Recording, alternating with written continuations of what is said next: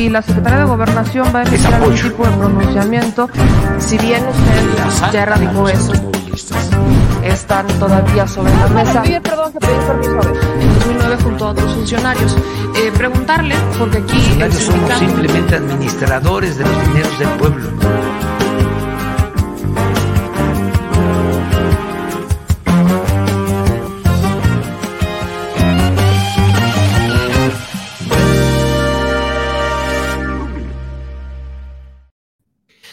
Buenos días, mi gente linda, ¿cómo están? Bienvenidos al detrás de la mañanera con su segura servilleta, o sea, si yo, meme Yamel. Disculpe que andemos en plena desvelación y que vea usted este, este look así con, con del ojo medio parlado. Para los que lo están viendo, obviamente, los que lo están escuchando de lo, de lo que se salvaron, hermanos.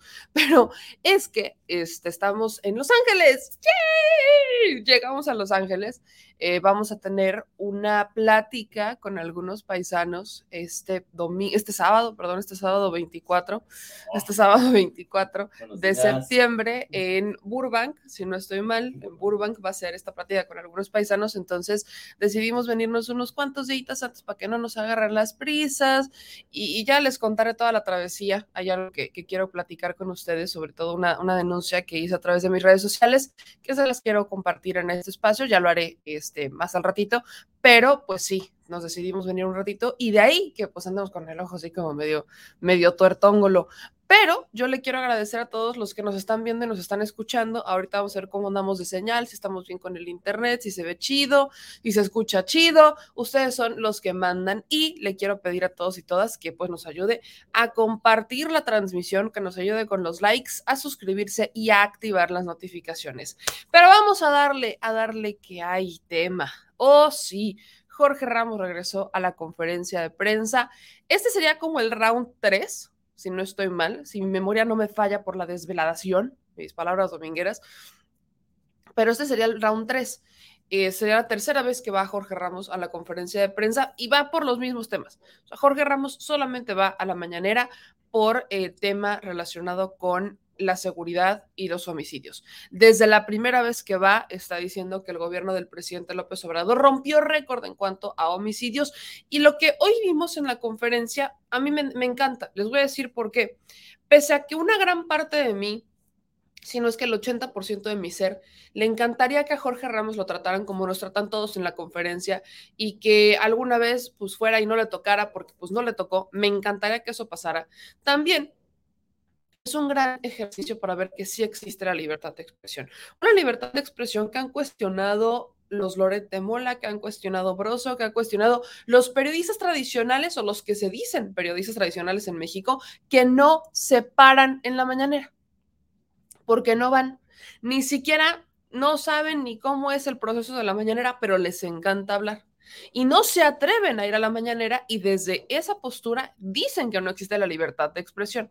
Por eso es que aunque evidentemente estoy contrariada porque de verdad me encantaría que en algún momento a Jorge Ramos lo trataran como a todos nosotros y que alguna vez fuera y que no le dieran la palabra, también es cierto que el hecho de que se la den a sabiendas de que justamente él no va a, presentar alguna denuncia, sino que él va a cuestionar a la administración, pues sea ese el momento en donde vemos una verdadera libertad de expresión, un verdadero ejercicio de libertad de expresión. Y pues por eso yo, yo lo celebro, qué bonito que sea de esa manera y que se les termine por callar la boca a los que insisten en que en esta administración no existe libertad de expresión. ¿Y por qué lo digo así? Porque hay muchas cosas que pudiéramos cuestionar, hay muchas denuncias que pudiéramos hacer, pero decir que nos están amenazando o que no nos están dejando hablar o que nos están coartando la libertad de expresión es una mentira y lo digo todo el tiempo.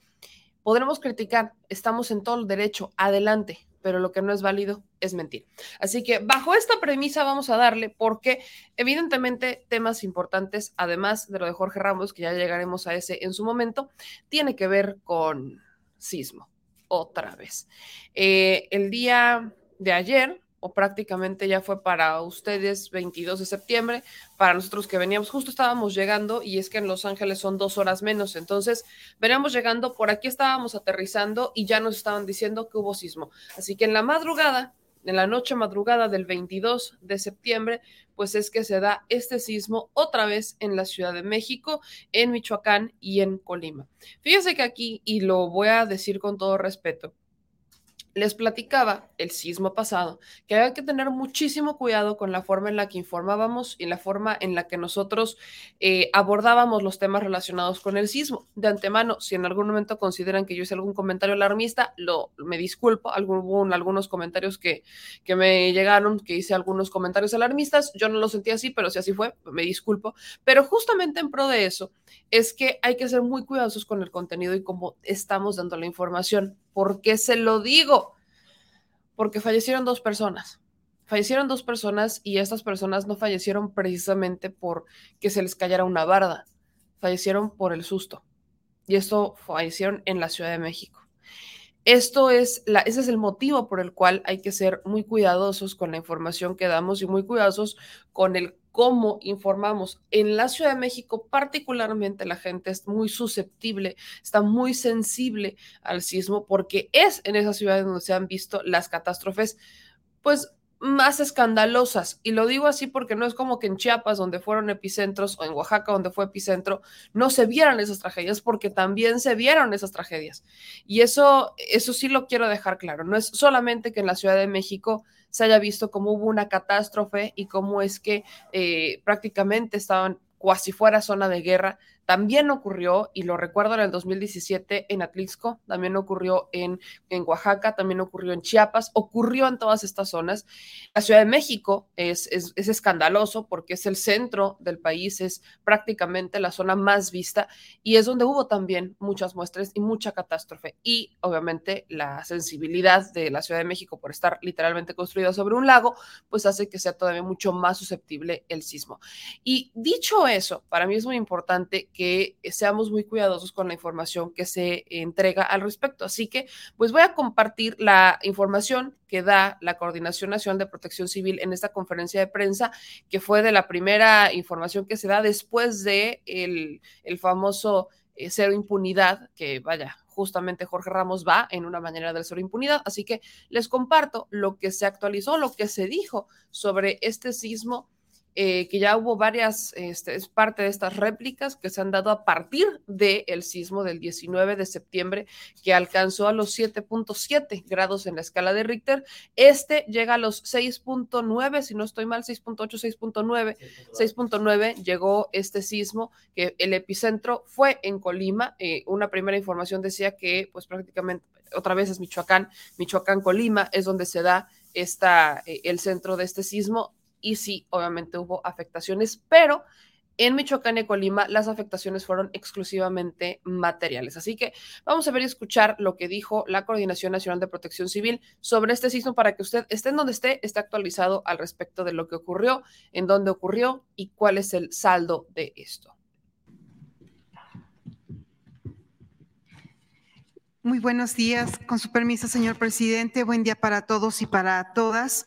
Informo a ustedes que durante la madrugada del día de hoy, 22 de septiembre, a las 1.16 horas, se registró una réplica del sismo del día 19 de septiembre de magnitud 6.9, con un epicentro en Cualcomán, Michoacán.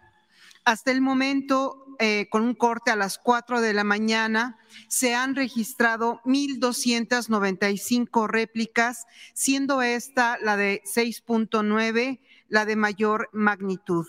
Tenemos los reportes de Michoacán y de Colima, en donde se siguen verificando eh, los daños. Nos mencionan que los daños son menores. No tenemos eh, reportes eh, de vidas que lamentar en Michoacán y en Colima. Como ya lo mencionó el señor presidente, en voz de la eh, jefa de gobierno de la Ciudad de México, eh, se dio a conocer dos personas fallecidas. Asimismo, la Comisión Federal de Electricidad reportó 312.533 personas o usuarios con alguna afectación en el suministro de energía eléctrica eh, afectados directamente en la Ciudad de México y Estado de México y que ya se ha restablecido hasta el momento el 45% y se estima que en el transcurso del día se restablezca el 100%. Se realizaron los protocolos eh, de evacuación por parte de la población de manera excelente. Felicitamos de veras de, de todo corazón a la población por su compromiso, por el orden con el que se hizo esta evacuación. Hay conocimiento de cómo actuar cuando eh, suena la alerta sísmica y se siente un sismo. Se continúa con la verificación de inmuebles y eh, viviendas. Asimismo, se mantienen los protocolos de comunicación eh, permanente con los estados y las instituciones. como se reportó ya también aquí, continuamos con la evaluación de daños en Colima y en Michoacán, como lo hemos establecido desde el pasado lunes si pasamos al, mapa, si son tan amables, en donde podemos eh, ver perfectamente que es la zona de la costa donde tenemos la mayor afectación, siendo el municipio de Aquila, Michoacán y de Coahuayana, también de Michoacán, los dos municipios de eh, donde tenemos vivienda eh, eh, más afectada. Asimismo, en Tecomán, en Armería y en Manzanillo, en Colima, son los cinco municipios que tenemos mayor afectación en vivienda. Esta información es eh, todavía preliminar, ya se está realizando el censo por parte de eh, la Secretaría de Bienestar por instrucciones del señor presidente. Eso sería todo.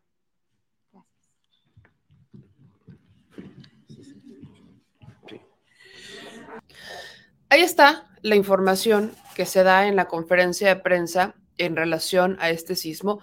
Por eso les digo que hay que ser muy cuidadosos con la información que se da y mantener la calma, aunque la Coordinadora Nacional de Protección Civil celebra que la gente supiera qué hacer y saliera, pues no, no estamos exentos de las personas a las que lamentablemente fallecieron en la Ciudad de México por un infarto, por el susto. Pero quiero que usted vea estas imágenes que para mí fueron, son imágenes son imágenes que sí nos, nos acudieron porque nosotros, vaya, estamos lejos, estamos, en, estamos ya en Estados Unidos y pues la familia está en casa, la familia sí se quedó en Puebla, la familia sí lo sintió, la familia está en la Ciudad de México. Y ver estas imágenes a mí sí me dijeron en la torre, o sea, sí fue un sismo que sacudió y sacudió hasta edificios. Vea usted esto que es por prácticamente cerca de la colonia de Doctores, si no estoy mal. Sí, es en la Doctores en la Doctores, vean nada más cómo se mueve este edificio. Híjole, eso está horrible.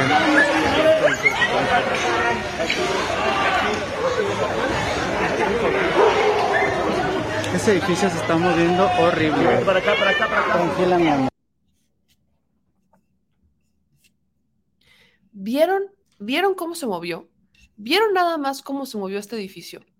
Vean nada más eso el edificio literalmente se sacudió el edificio, sacudido. Para, o sea, sí estuvo fuerte el sismo, sí estuvo bastante, bastante fuerte este sismo. Vean nada más, vean nada más cómo se mueve.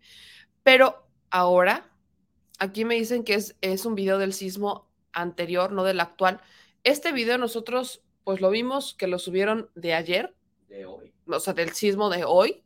Si, tiene, si me dicen que es un sismo previo, lo, voy a buscar, pero yo busqué justamente, hicimos esta revisión de los sismos y ahí, este, pues vimos que era del actual, al menos lo subieron como del actual. Fue una transmisión en vivo que subieron, eso es lo que vi, me pude haber equivocado, pero vean nada más esta imagen. Ahora, ahí les va la otra sobre este que fue en Revolución. Este también fue un video que recién subieron, que perfectamente pudieron haber rescatado de la del, sismo pasado, pero al menos lo volvimos a ver con fecha de hoy y que era de hoy. Vea usted esto también. No va a pasar nada, No, pero la casa, los perros, no. Eh, van a estar bien, cálmate, cálmate. Si no, aquí se siente más fuerte. Está muy fuerte. Aquí, aquí se siente más fuerte porque ¿Eres estamos en el centro. ¿Eres Sí, mexicana? Es- es- Esto debe ser pan de cada día. sí, sí, sí. Relax. Es que mis Eso perros. es como de 7, 6.5, no es nada. Sí, sí, sí, sí. De hecho, se siente más fuerte porque estamos en el centro. En efecto, estamos parte del centro, o sea, realmente tranquila, todo está bien. Solo fue un movimiento normal, tranquila, Perdón. tranquila, te entiendo, tranquila. Yo acabo de salir de la oficina. No manches, te hubiera agarrado en la Imagínate, oficina. Vea ahí nada más cómo se movió esta, que es prácticamente, es la escalera, ¿no? De, o bueno, el elevador El elevador del, museo. del, del museo, de- bueno, del, del edificio del Monumento a la Revolución. Y eh, quiero hacer una corrección nada más. Las dos personas que, este, que fallecieron en la Ciudad de México, una fue por un infarto y la otra, corrijo también, fue porque se le cayó, este, se le cayó algo en la cabeza. Dijo la jefa de gobierno Claudia Sheinbaum que una mujer falleció tras golpearse en la cabeza al caer de las escaleras de su domicilio luego de la activación de la alerta sísmica. Eh, lamentable, lamentable situación. Hago esta corrección y ya tengo aquí la, la información completa. Y una disculpa porque, pues le digo, venimos en la desveladación y venimos este, prácticamente con un retraso aquí, son las 8 de la mañana, mientras allá son las 10 de la mañana. Así que hacía esta corrección para que quede, quede asentado en el programa. Eh, dice, aquí lo, lo rescato también para hacer la, pues, el resumen, la Coordinación Nacional de Protección Civil informa en su cuenta de Twitter que el sismo se sintió en los estados de Michoacán, de Colima, de Jalisco, de Guerrero, también se sintió en Guanajuato, en el Estado de México, en la Ciudad de México, en Morelos, Oaxaca, Puebla y Tlaxcala. Sí fue un sismo que sacudió mucho, me decían que duró mucho, que se sintió mucho y hasta ahí quedó. Pero no es superior al sismo del 19 de septiembre, que fue un sismo de eh, 7.7 en la escala de Richter, este fue de 6.9. Dentro de las preguntas, y lo, lo repito porque fue pregunta que se hizo en la conferencia de prensa, pues le hacen al presidente como que independientemente que todos los sismos salgan en los 19 de septiembre, porque al menos ya vamos tres sismos en 19 de septiembre, si no se ha pensado en hacer más simulacros. Y el presidente justo dijo que pues sí, se ha pensado en hacer más de un simulacro. Esto quería decir que a lo largo del año pudiéramos llegar a tener dos, tres, cuatro, no sé cuántos simulacros para que la gente esté bien preparada y que sepa qué hacer en caso de sismo. Pero yo diría algo que también creo que es importante. El tema del simulacro, aunque es un simulacro nacional, pues no conozco muchos estados que lo apliquen realmente. En la Ciudad de México es donde más lo hacen, pese a que ya también hay un poquito más de abstencionismo para participar. Pero también creo que deberíamos de empezar a pensar en alertas sísmicas, no. En la Ciudad de México me queda claro, pero hay algunas escuelas en Puebla, algunos lugares en Chiapas, algunos, pero son muy pocos lugares. Creo que tomando en cuenta que si los estados están eh, sobre las placas tectónicas y que los epicentros se han dado de ese lado, pues no les vendría nada mal una alerta sísmica que también les informe en dónde está. A veces todo se concentra dentro de la Ciudad de México, ha sido parte como de la...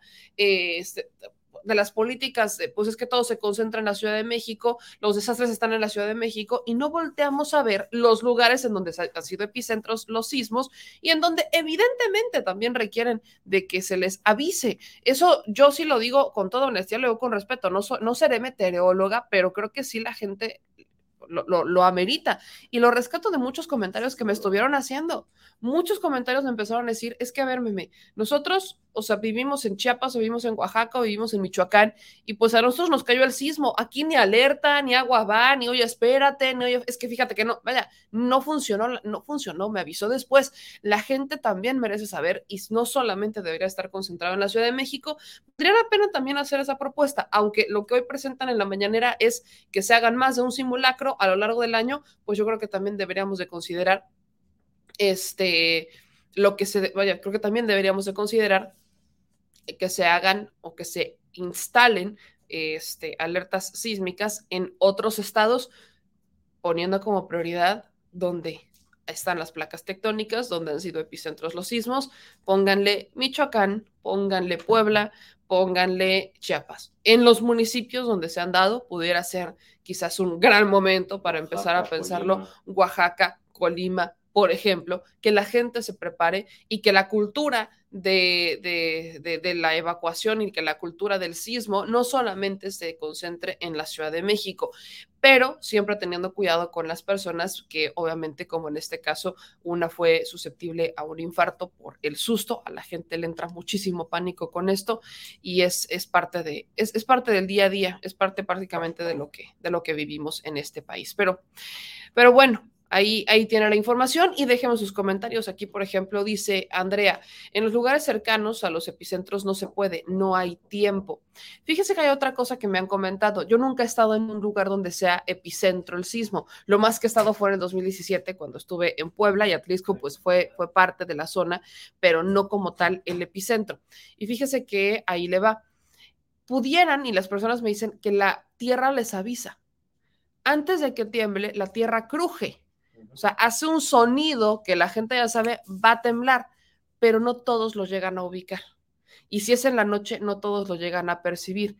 Para, como bien dice Andrea Peval, pues pudiera, pudiera prácticamente ser una eh, que no pueda funcionar porque como es epicentro, pues va, va, va a llegar primero el sismo que la alerta pudiera ser digo, no soy sismóloga, que ya me decía, soy un productor, no es meteorólogo, no soy sismóloga, pero creo que algo tiene que pasar para que todos tengamos en todo México esta cultura de prevención, esta cultura de saber qué hacer en, en, momentos de sismo, que en la Ciudad de México es donde más se maneja y no tanto en otros estados, y esto lo rescato por algunos comentarios que me hicieron al respecto de este tema, de ese tema en particular, ¿no?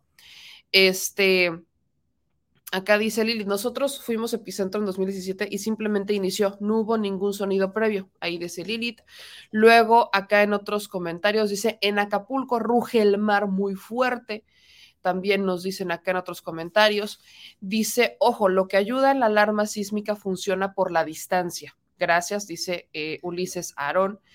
Dice Sergio, el sismo pasado fue en el día, este fue a la 1.30 de la mañana, para los que decían el tema del video, pues es por eso que les, les pues le ponía estos y se lo aclaro, yo estuve buscando esta información y pues no salía que era de ahorita, no encontré datos que me dijeran que era previo, ni videos que me dijeron que era previo, pero pues ahí, ahí está la información, me pudo haber equivocado y yo saben que, que, lo acepto, ¿no?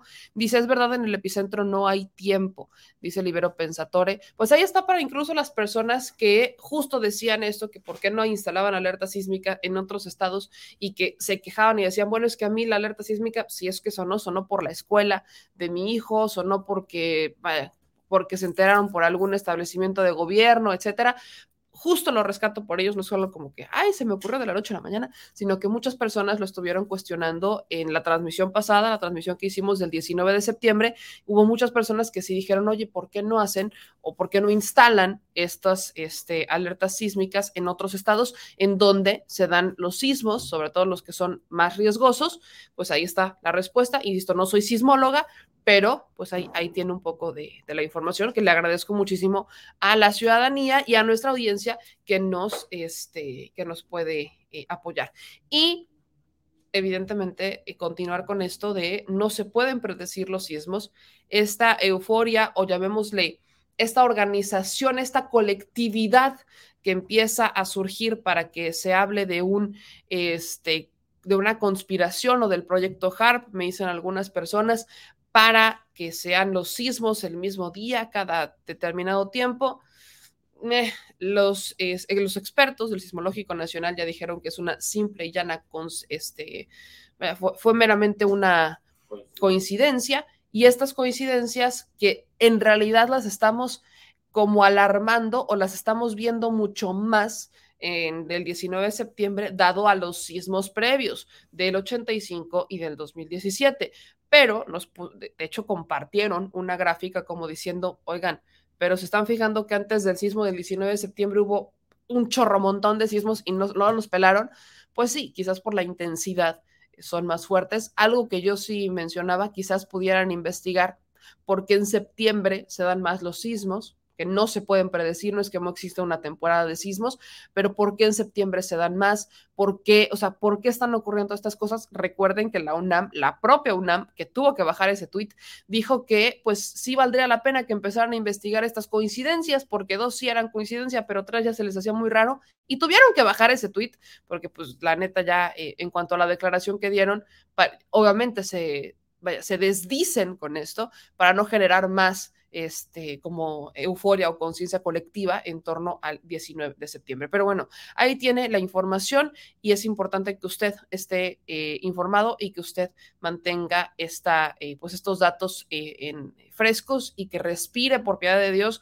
Yo sé que es muy complicado cuando uno tiene un ataque de pánico, cuando uno tiene un ataque de ansiedad, créanme que lo sé, pero respiren respiren, inhalen, exhalen, cuenten hasta mil y algo que sí también les quiero compartir, que lo están poniendo a disposición de todas y de todos, es el siguiente teléfono. Ahí lo tiene.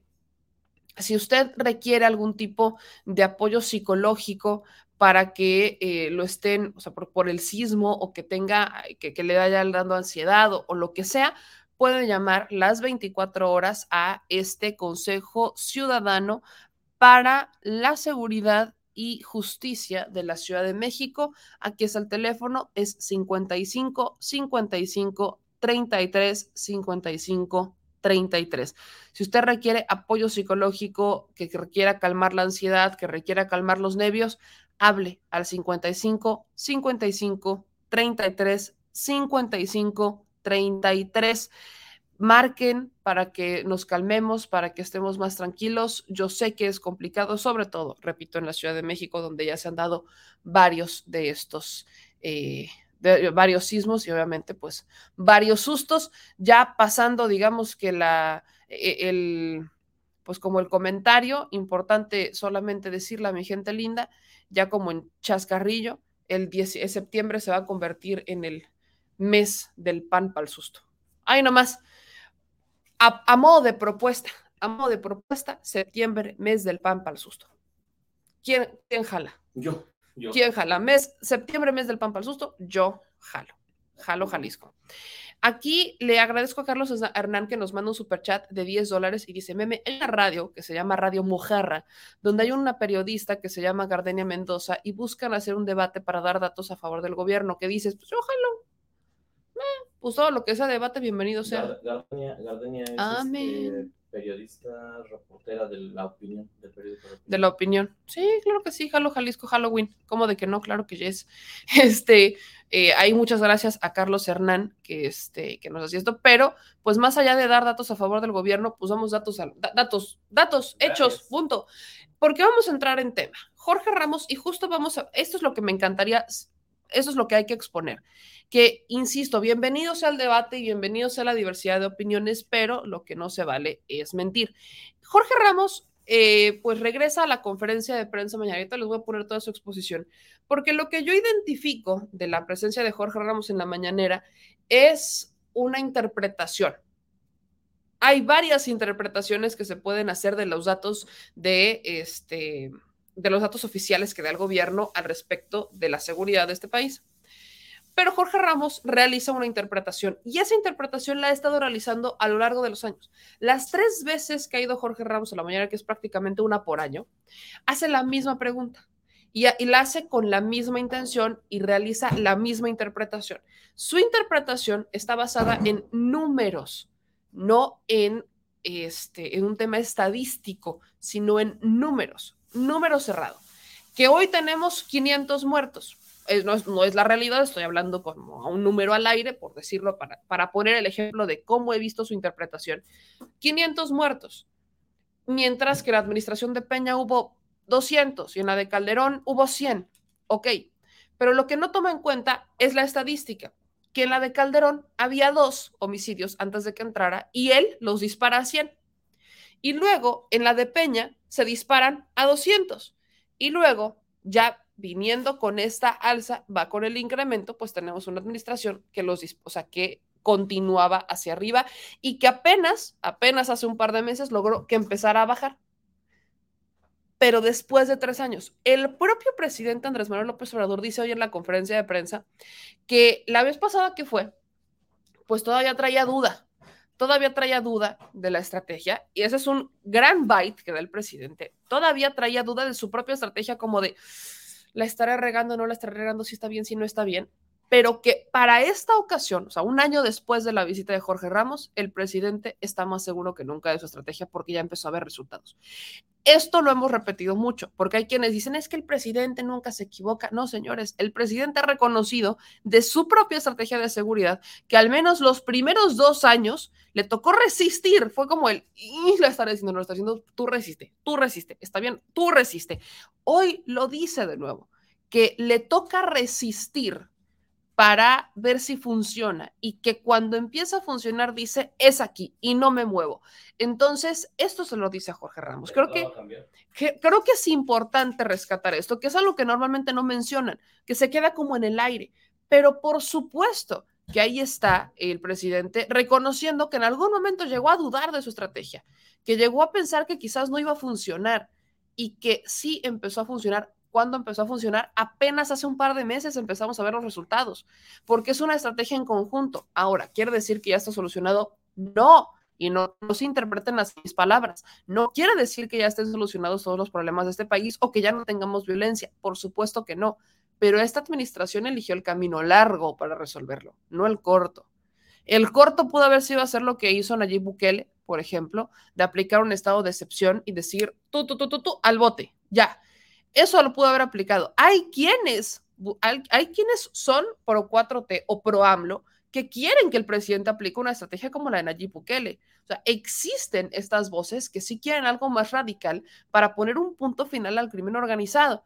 Pero bajo la óptica de esta administración, eso no va a ocurrir, porque el estado de excepción que aplica, por ejemplo, El Salvador, es un estado de excepción en donde te voy a meter al bote y no me interesa si eres o no eres, no te voy a investigar simplemente por el hecho de que estés en un grupo con personas que tienen tatuajes y que parezcas Mara, si pareces hueles, sabes, vas para adentro. Y así está presionando Nayib Bukele a las maras para que bajen y logró cero homicidios. Le funcionó. Esa estrategia funcionó para El Salvador, pero, y lo dicen los propios salvadoreños porque estuvimos ahí los entrevistamos, que hay muchas otras cosas que está descuidando a Nayib Bukele como por ejemplo que tengan una vida digna, los que no son criminales, o sea, el gran grueso de la población. Estas son cosas a las que uno se arriesga cuando está en estrategias de seguridad. Son decisiones que se toman y hay cosas que dejarás al aire y hay cosas que vas a funcionar. No puede todo funcionar a la perfección porque tampoco tienes todos los años ni todo el tiempo para que funcione a la perfección. Además, entra un gran factor que tiene que ser pues la ambición humana o el factor humano de aquellos que están operando, que no puedes esperar que todos sean buenos y que todos tengan la gran voluntad del universo. No puede, no funciona así. Me encantaría que así fuera. Si así fuera, todas las teorías políticas y filosóficas habrían funcionado hace millones de años, pero no funciona así. Así que ahí le va la intervención que hace Jorge Ramos en la conferencia de prensa, escúchela y dígame si considera que me equivoco en cuanto a la interpretación que estoy viendo que hace Jorge Ramos, que no tiene que ver en realidad con estadísticas, sino que tiene que ver con números cerrados y a su percepción pues como son números cerrados y los números actuales son números, no está tomando en cuenta el incremento que se ha dado a lo largo de los años y que apenas va para abajo. Una evaluación de si funcionó o funcionó esta administración, pues se daría no en este año, sino que ya lo empezaríamos a hacer a partir del 2023 y 2024. Y si llega un gobierno de el movimiento, un gobierno que sea afín al presidente López Obrador, deberían de continuar con esta estrategia para que realmente rinda frutos. Así que, pues vamos a darle y ahí, ahí le voy a poner esta intervención que hace Jorge Ramos y dígame usted, dígame usted qué opina. A ver, ahí le va. Oportunidad de preguntar con absoluta libertad. He venido, esta es la cuarta ocasión. Para que no diga que solo vengo a criticar, vengo a hacerle también dos propuestas. Ya que está hablando de, criminalidad y de, violencia, tengo que comenzar con, con malas noticias. Su gobierno ya es el más violento en la historia moderna de México. Ya, lo es, señor presidente. Contigo. Estas son las cifras de su propio gobierno, las saqué de su propia página. Desde que usted llegó al, poder, ha habido 126.206 mexicanos asesinados, más que los 124.000 de Peña, más que los 121 mil de Calderón. Esto lo que significa, señor presidente, a pesar de las cifras que nos ha dado, es que su estrategia de, de seguridad no ha funcionado. La militarización no ha funcionado, su propuesta con la Guardia Nacional, por eso muchos se oponen a ella. Y la idea de abrazos no balazos han sido al, al final más balazos. El, el problema, señor presidente, es que si usted no corrige, las cosas se van a poner mucho peor. Yo sé que usted dice que vamos bien, pero si, si no hay una corrección y siguen matando 84 mexicanos por día, como acaban de, de ocurrir en el pasado mes de agosto, al final, cuando usted entregue el poder, el primero de octubre del 2024, va a haber 191 mil muertos. Entonces, No coincido contigo, eh, no estoy de acuerdo y considero que no tienes razón. pero ¿en, en qué parte no tengo razón? Estos son cifras En de su los gobierno. datos. Pero es que son sus datos, señor A presidente. ver, te lo muestro, te muestro No, mis datos. Pero es que yo los saqué de su, yo los Ah, saqué de su propio. y yo de- también.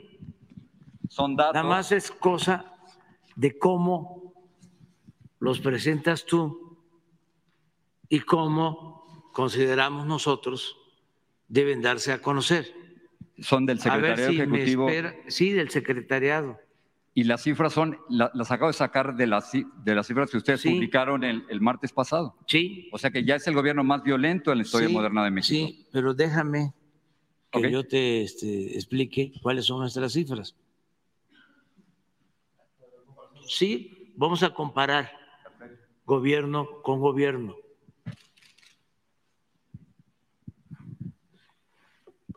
Ah, Es lo mismo, nada más que presentado de otra forma. Las, las cifras que yo tengo indican que usted tiene ya el gobierno más violento en la historia moderna de México desde Sí, la guerra pero, cristera ah, y la revolución. Pero todo tiene una explicación. Sí. Mira, este es Salinas. En su gobierno hubo un incremento en homicidios del 9.2%. Con Cedillo hubo una disminución del 31.2%. Homicidios dolosos, ¿no? Homicidio doloso, de eso estamos hablando. Con Fox hubo un incremento de 1.6 de homicidios dolosos en su gobierno. Esto es algo excepcional. Estamos hablando de un incremento del 200%. Para ser exactos, 192.8% con Calderón.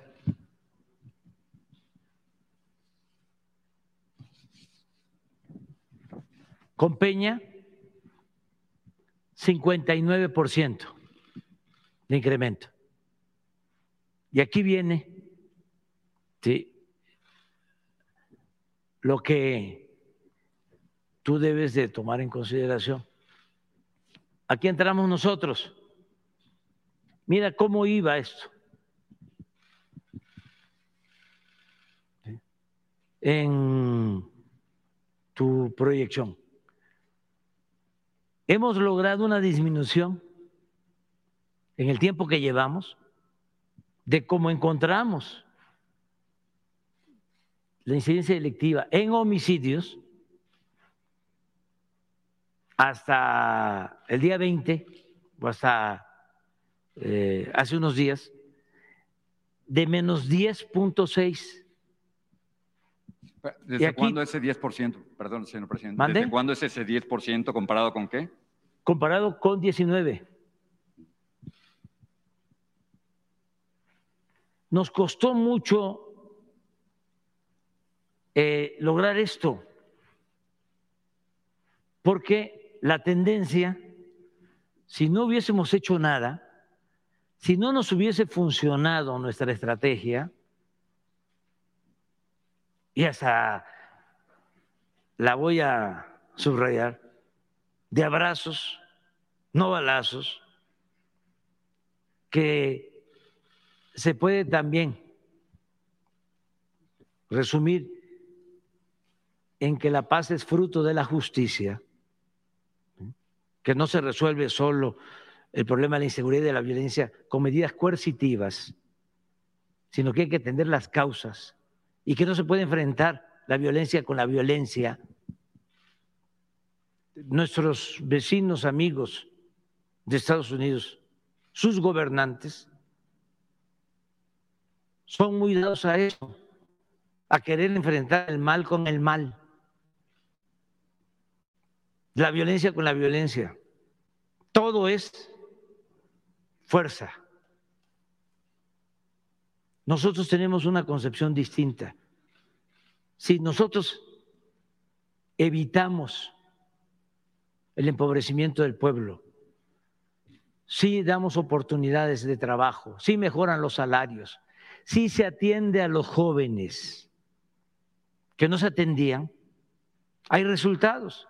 Pero es que tiene más muertos en cuatro años que en los últimos dos sexenios anteriores, señor Mm. presidente. O sea que los Bueno. resultados no están ahí. Bueno, por esto que encontramos, eso que encontramos, pero mira cómo va hasta ahora. A, a ver, lo que pasa es que ese 10% no, no, es, no es real, porque usted en el, en el 2019 hubo 34.711 asesinados. En el 2021 hubo 33.320. Eso, eso no es 10%. Por eso, pero aún así, Jorge, aún así, no es en el sexenio, Sí. ¿sí? O en lo que llevamos de gobierno, el 10.6, pero con relación al último año de Peña Nieto, mínimo es una disminución del 2%. Eso sí, 2%, no 10%. Por eso, pero, pero nosotros estamos tomando en cuenta los cuatro años de cómo encontramos y cómo hemos bajado. Pero te voy a dar otro dato porque eh, es importantísimo aclarar esto. ¿Por qué no pones secuestro? ¿Por qué no pones eh, robo en general? Lo, O- lo- lo preocupante son eh, la proyección, señor presidente. Vamos a, vamos a Sí, suponer, pero, pero vamos, vamos, vi- vamos viendo estos otros.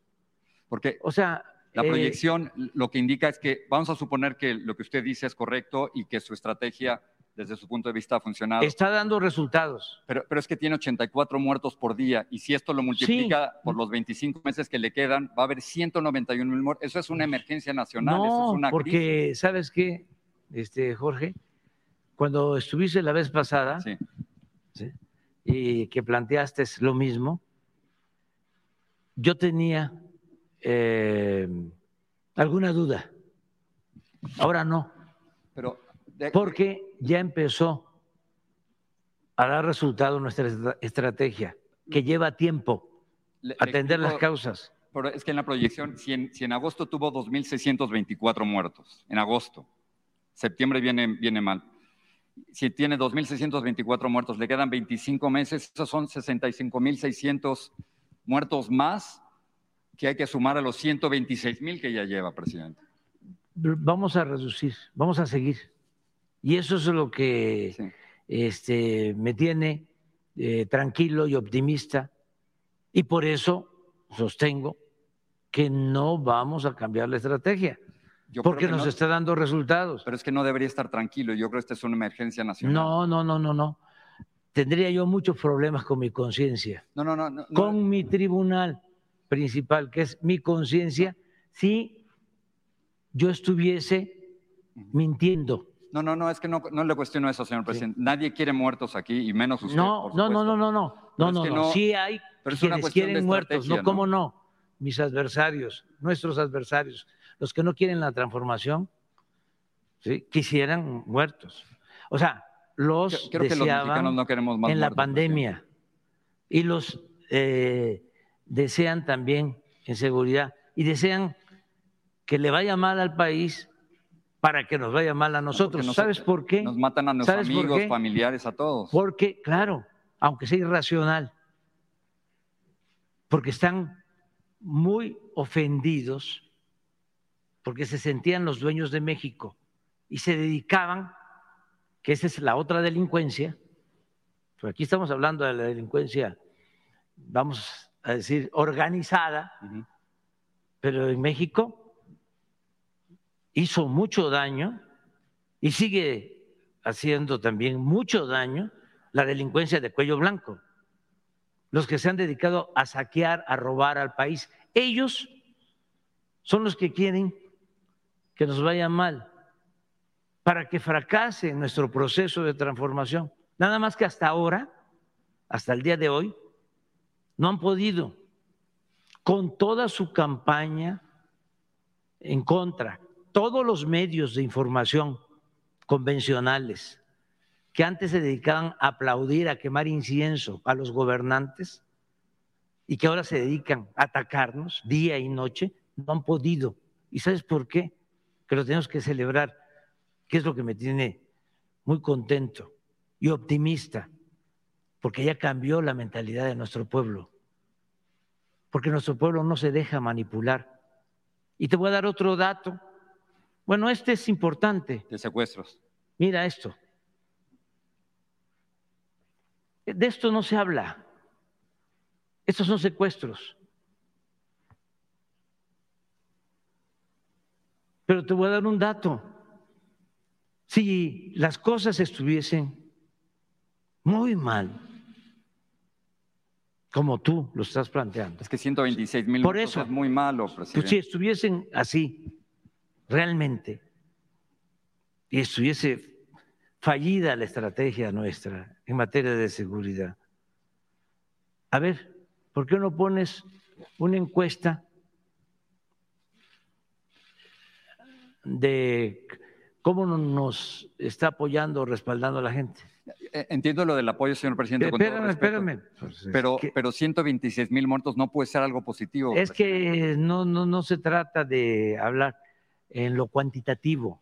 Es que son vidas humanas, son. claro que son vidas humanas, nombres, claro que son vidas humanas. Pero ah, te estoy explicando de que hay una disminución y yo espero que de manera serena ya tú veas toda la información de lo que estamos nosotros exponiendo.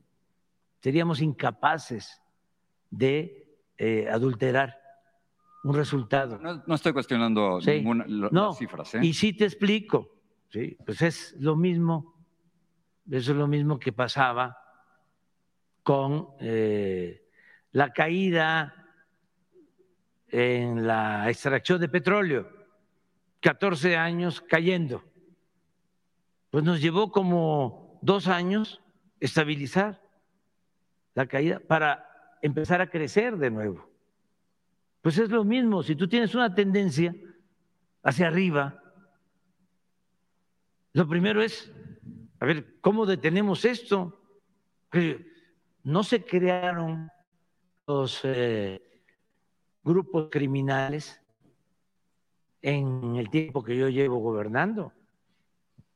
No, pero esto 30 viene millones de, mexicanos de- de esperaban tiempo- que usted tuviera soluciones. Para Sí, eso, por eso sí, votaron por usted. Sí, no, no. Y ya lleva cuatro años. Y este, mira la gente cómo está. no, este, eh, no no. cuestiona el apoyo. Yo he visto las, las, No, no, las encuestas también. Pero tú crees que esta gente no está consciente de lo que está sucediendo en el país. Ya esto cambió, Jorge. Antes eran las élites Pero las está- que influían y decidían. Ahora, afortunadamente, es el pueblo de México. Mira, segundo lugar a nivel mundial. Eh, ofrezco disculpa. Eh, Entiendo que tiene el apoyo. He visto también las encuestas en. México que Eh, 68% de la gente Mira, cree que este, que lo estimo tanto y lo respeto tanto, pero lo tengo que este, plantear porque aquí estamos en un buen debate. Mira el presidente de Estados Unidos.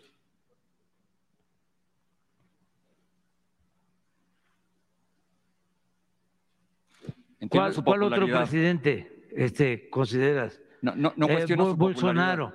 Sí, No, no cuestiono O su popularidad. eh, eh, sí, 45. Vámonos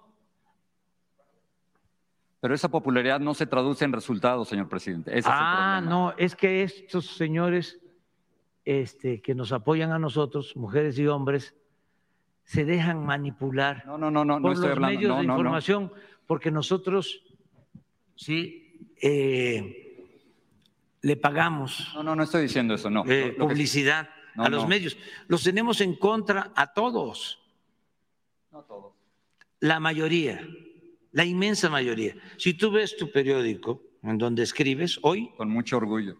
Este, todos los que escriben ahí están en contra de nosotros.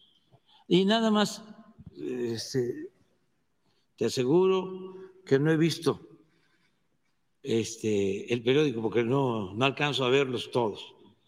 Pero ahora sí que como se dice coloquialmente, los conozco. Te conozco bacalao aunque vengas disfrazado. Este, pon la portada de tu periódico.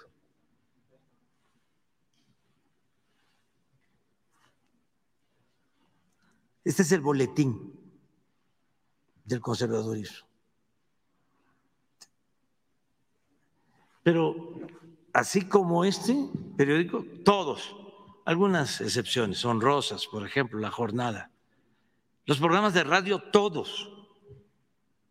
Haz el ejercicio hoy, pon una estación de radio, escucha un noticiero y en el transcurso del día le vas cambiando. Pero hagamos una propuesta, presidente. Porque y en los canales de televisión, lo mismo. Hagamos una propuesta positiva. La gente nos está apoyando. Y yo te invito a que nos sigas acompañando, o sea, para seguir viendo este eh, tema tan importante, que vengas periódicamente. Y lo estoy haciendo y, lo, que lo agradezco. Podamos juntos o sea, yo este, no quisiera equivocarme, ¿sí? yo quisiera que tú te equivocaras. Quisiera estar equivocado. Porque se trata, como tú dices, de vidas humanas. Y estoy entregado de tiempo completo, de cuerpo y alma, a garantizar la paz en el país. No, no, quiero tomar más tiempo, pero usted estaría de acuerdo en una convención nacional contra la violencia con expertos de México, de Estados Unidos y de todo el mundo. Sí, eso no hay ningún problema. O sea, sí, pero sí por lo general los expertos sí eh, no coinciden con nosotros.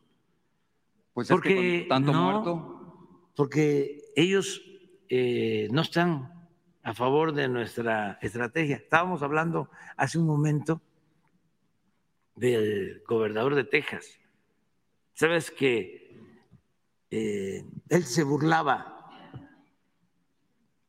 de mi planteamiento de abrazos, no balazos.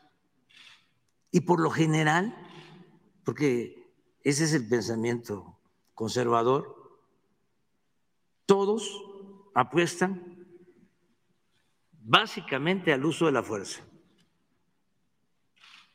Y nosotros estamos fincando nuestra estrategia en atender las necesidades del pueblo.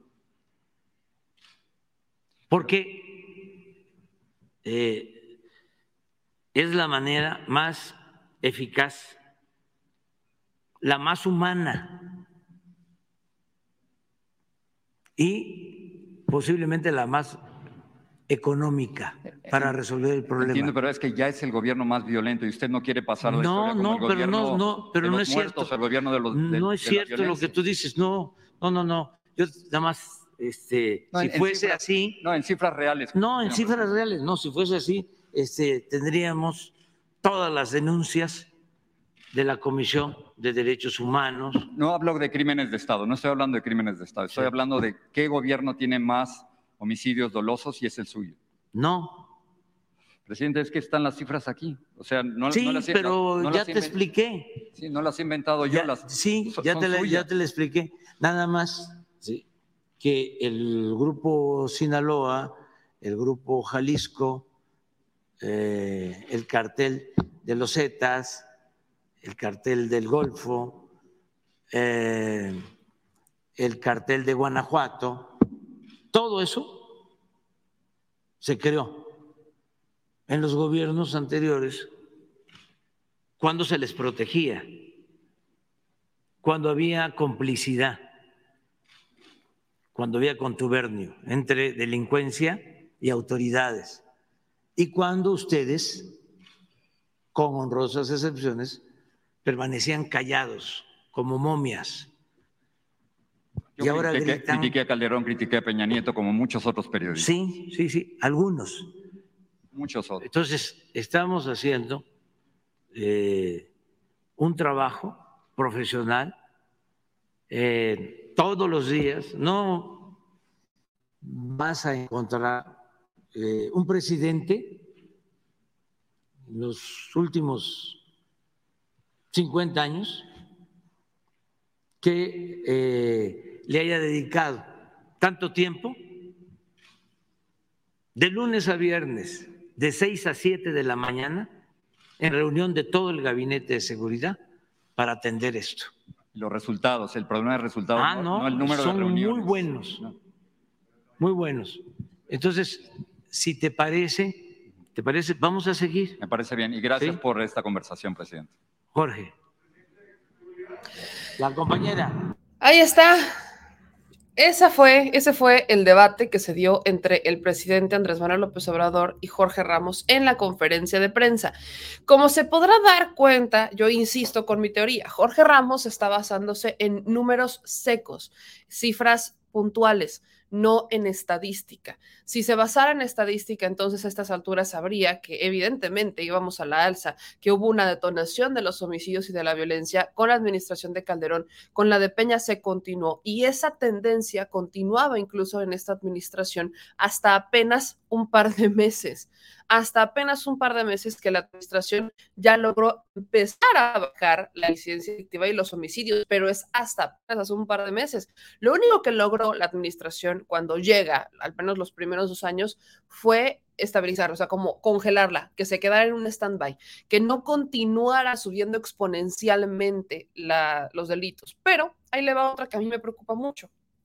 Me resulta un poco molesto como ciudadana que no se cuestiona a los gobernadores al respecto de la seguridad y particularmente de los homicidios, porque a estas alturas ya deberían de saber que el delito de homicidio es un delito del foro común, no federal.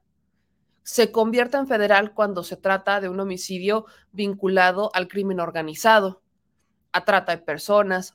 ya se convierte en federal cuando el homicidio pasa a ser alguno de los delitos del foro federal pero este es del fuero común, este le compete a los gobernadores resolverlo, así como los feminicidios, por ejemplo. Esto le compete a los gobernadores. E, e, es, es, interesante porque, por ejemplo, estaba muy de la mano con este debate que se está dando en el Senado, que obviamente están celebrando en la oposición, que lo están frenando, de las Fuerzas Armadas. Un argumento que de hecho les compartimos y el byte lo voy a subir para que lo vuelvan a ver, que da Movimiento Ciudadano. Movimiento Ciudadano le está haciendo una faramaya, le está poniendo hasta santitos y le está poniendo un altar a Clemente Castañeda por la forma en la que Clemente Castañeda está defendiendo su punto. Pero el punto de Clemente Castañeda es que esta administración ha fallado porque no cumplió con el vaya, con la condición que le otorgan los otros partidos para aprobar la creación de la Guardia Nacional, que es la de la, el fortalecimiento de las policías estatales y municipales.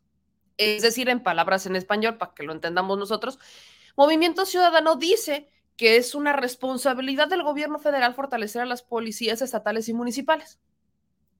Eso no es cierto. La responsabilidad de esa tarea es de los gobernadores, no del gobierno federal. El gobierno federal tiene que fortalecer a, lo que sería su guardia federal, su policía federal, no sus policías estatales y municipales. Eso le toca a los gobernadores. Y qué curioso, y lo rescato justo por eso, porque para poder lograr una reducción en los delitos, porque para poder realmente ver que los delitos empiezan a bajar, se necesita que los gobiernos estatales trabajen, se necesita que los gobiernos locales trabajen, se necesita que el presupuesto que les llega de seguridad lo usen para eso, para seguridad, no para andar este, viajando por Europa, como por ejemplo en este momento el gobernador de Jalisco, Enrique Alfaro, que anda en Europa, es el gobernador más viajador del mundo, más viajero, es el gobernador más vacacionado de todos, este gobernador, que es de Movimiento Ciudadano, de a tiro por viaje, viaja y viaja y viaja y vuelve a viajar y no está en el Estado. Y sus policías son cuestionadísimos por agravios a las personas por ser bastante violentos y porque en realidad al que protegen es al gobernador, no al ciudadano. Esto mismo pasó con Tamaulipas, por ejemplo, que se arma una fuerza especial de policías, pero esos policías solamente sirvieron para proteger al gobernador y para asesinar a migrantes, por cierto.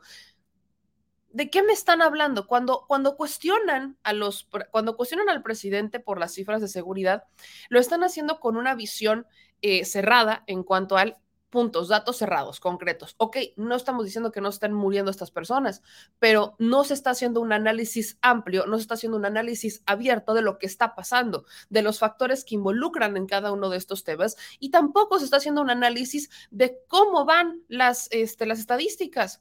El que detona todo esto, el que los dispara literal de 0 a 100 fue Calderón, de 0 a 100. Y luego el que los mantiene con ese incremento es Peña Nieto. ¿Cómo esperaban que llegara a esta administración? Muchos se fueron, muchos de los que por supuesto están cuestionando y criticando al presidente, se agarran del discurso, se agarran de las palabras que da al inicio de su gestión cuando dijo que a partir de que él llegara iba a bajar la violencia. Pero para muchos que realmente estamos conscientes de lo que se requiere para una transformación, para muchos que realmente estamos conscientes de lo que pasa en este país, para muchos de nosotros es evidente que eso no iba a pasar.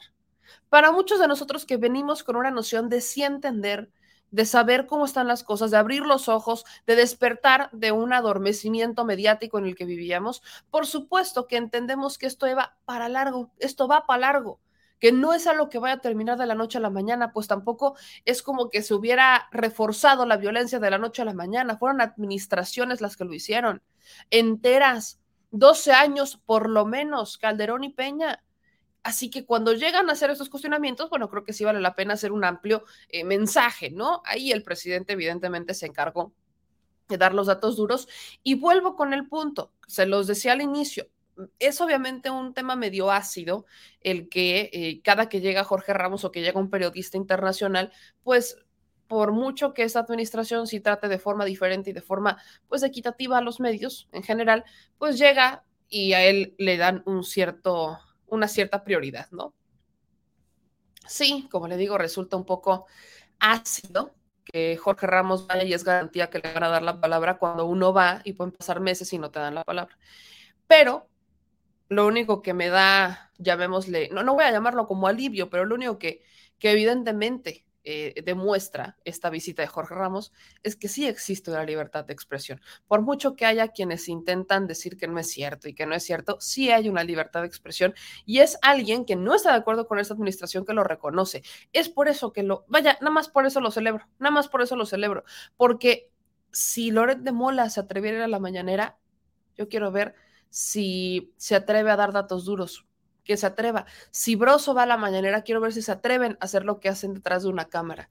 Ellos están muy protegidos y muy amparados detrás de una cámara, leyendo un teleprompter, haciendo guiones, este, recibiendo información de los adversarios de esta administración que son políticos porque les quitaron privilegios o porque no son ellos los que gobiernan.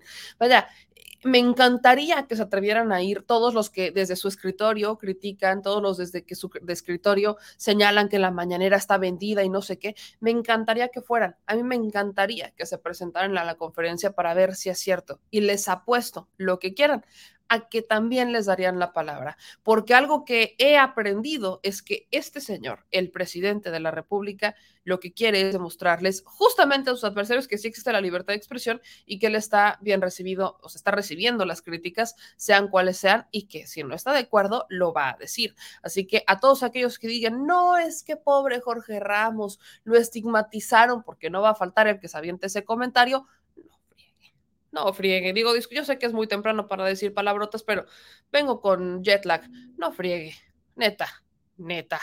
Creo que sí hay que abrir los ojos en cuanto a lo que es libertad de expresión en este país. Pero bueno, este no fue el único tema de la mañanera, porque muy ligado a esto, a, los resultados de la seguridad, está justo el debate que se encuentra estancado en el Senado de la República sobre las, eh, las Fuerzas Armadas. ¿Qué es lo que pasó?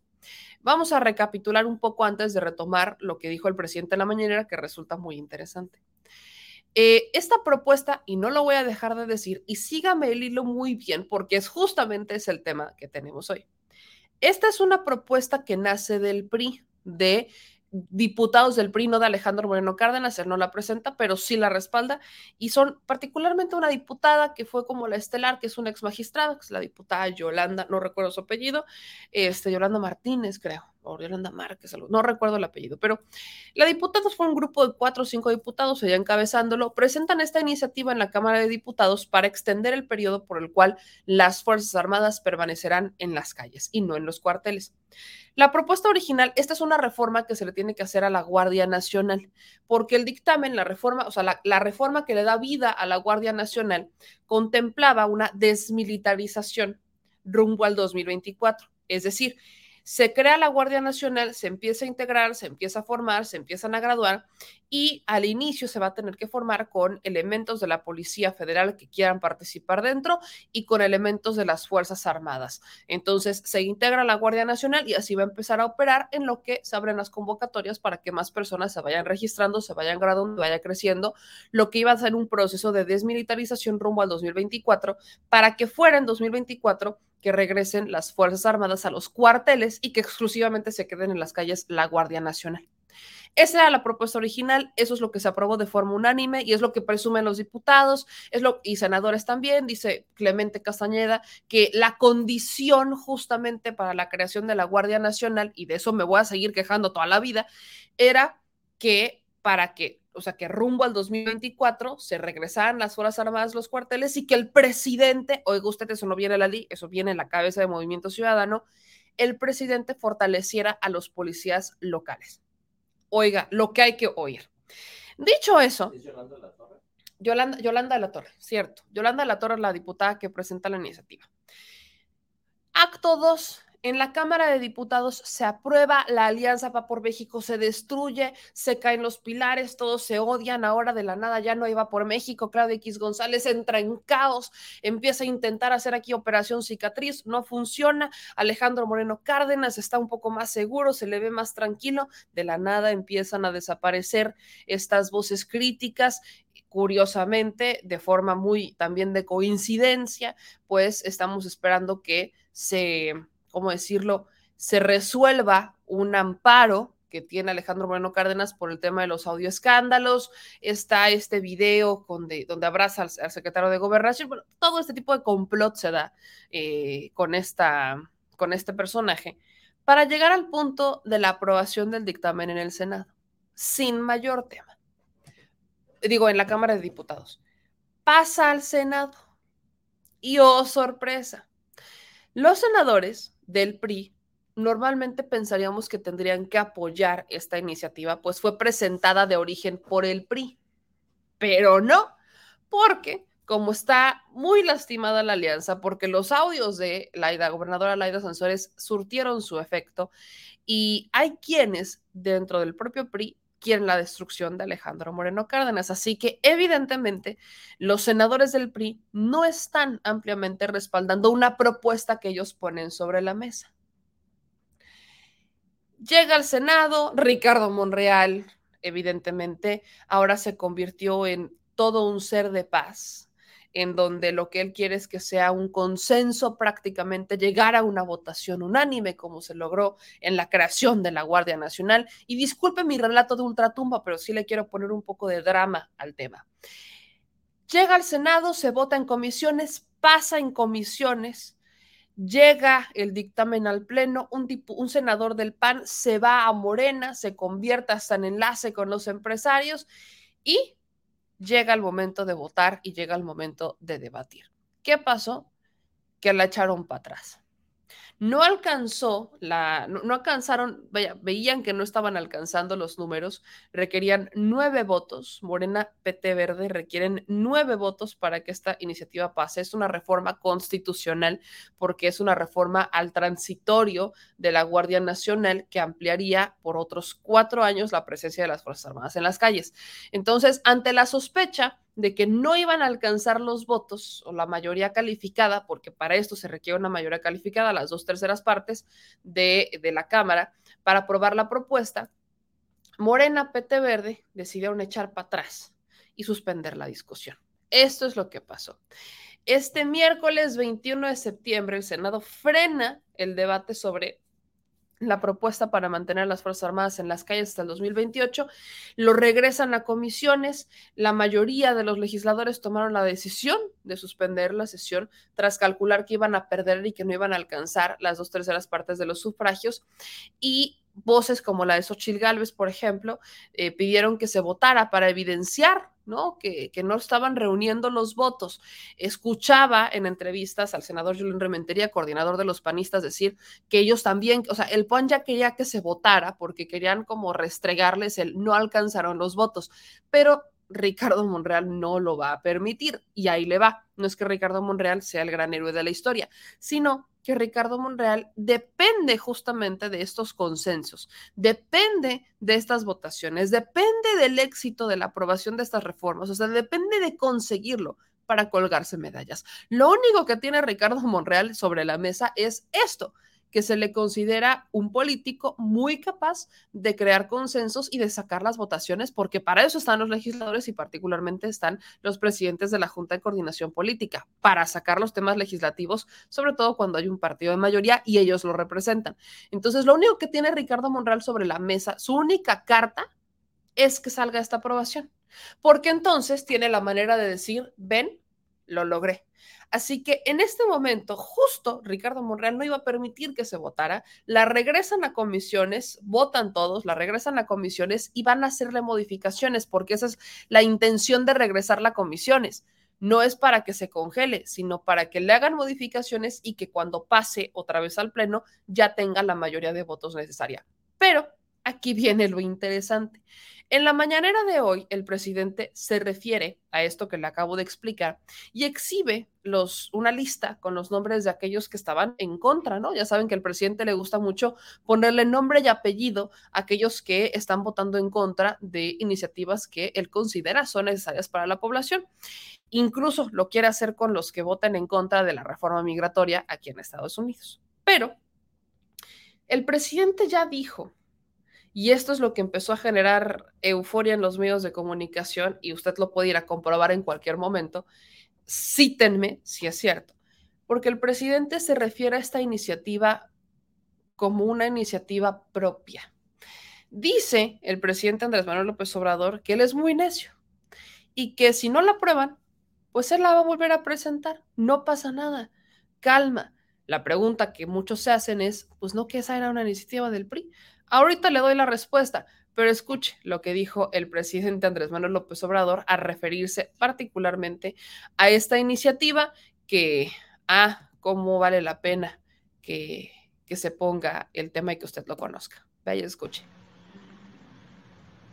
Y yo soy partidario de que se presente la iniciativa y aunque no eh, se tenga la mayoría, en este caso dos terceras partes, porque es una reforma constitucional, que pase un tiempo, pase un periodo y voy a volverla a presentar.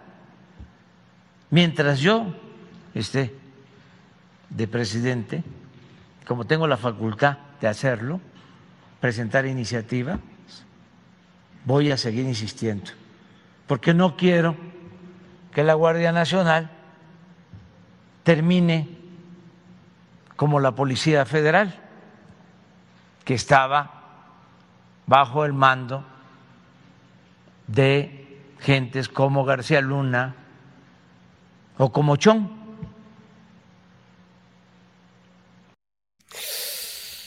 Ande pues, ahora sí, ahí le van dos cosas. Uno, ya le tocó trancazo a Miguel Ángel Osorio Chong ya y se habían tardado, se habían tardado en, darse, en darle el trancazo. Porque justo, recordemos que Miguel Ángel Osorio Chong, cuando era secretario de gobernación, las fuerzas de seguridad dependían de Osorio Chong, porque se les había regresado a depender de la Secretaría de Gobernación. Ahí le va trancacito a Miguel Ángel Osorio Chong. Pero a la pregunta que hacen todos de por qué el presidente toma como propia una iniciativa que no fue de él y que fue del PRI, pues es que evidentemente le beneficia es el presidente no quiere hacer ya reformas constitucionales porque sabe que hay berrinches en las cámaras y se ha estado aventando a hacer reformas a leyes secundarias como lo hizo con la Guardia Nacional. En vez de que se aventara una reforma constitucional para cambiar, este, para que la Guardia Nacional dependiera de las Fuerzas Armadas, se aventó una ley secundaria para que las Fuerzas Armadas fueran las que operen la que la Sedena opere la Guardia Nacional.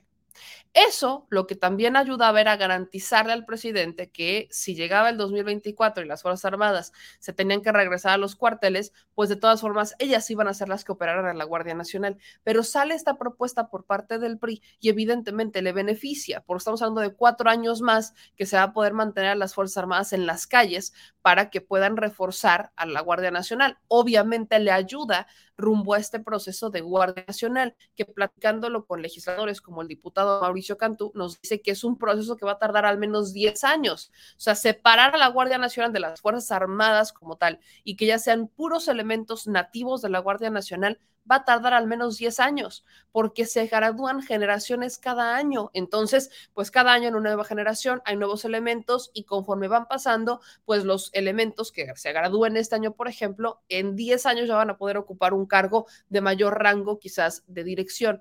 Ese es el tema, mientras ahorita estos grados de dirección los tienen que tomar las Fuerzas Armadas. Si es un proceso que va a tardar 10 años, pues retener a las Fuerzas Armadas en las calles, al menos un chancecito de otros cuatro, te da un colchón para evitar que se caiga la estrategia o para evitar que tengas mayor problema. Pero pues ahí tienen la respuesta que da el presidente, que está generando ya mucha euforia como están intentando los medios de comunicación, que este es el detrás del detrás, eh, poner sobre la mesa el que existe ya un pacto entre Morena y PRI. Es tal cual. Quieren que se demuestre, o sea, están buscando elementos para demostrar que existe un pacto entre Morena y PRI, particularmente con Alejandro Moreno Cárdenas, porque están estas voces que están ayudando a Miguel Ángel Osoyo Chong a sacar a Alejandro Moreno Cárdenas. Si se llegaran a enterar que, efectivamente existiera, si es que existiera una negociación entre Morena y el PRI o con el secretario de Gobernación, pues van a colgar a Alejandro Moreno Cárdenas y van a buscar su expulsión, porque bajo este momento ellos son oposición, no son gobierno. Y Alejandro Moreno Cárdenas, que era muy crítico, muy crítico, muy crítico, hoy sus críticas, si usted las ve, las ha descafeinado. Ha descafeinado las críticas. Esta iniciativa, justo esta iniciativa la presentan bajo el lema de es que la ineptitud de Morena nos ha obligado a nosotros a presentar algo para los ciudadanos. Esos son los bytes que se está aventando el PRI. Eh, para todos aquellos que también están bajo la, que quieren que existe una negociación con el PRI, pues tampoco sería raro. O sea, para eso está el secretario de gobernación.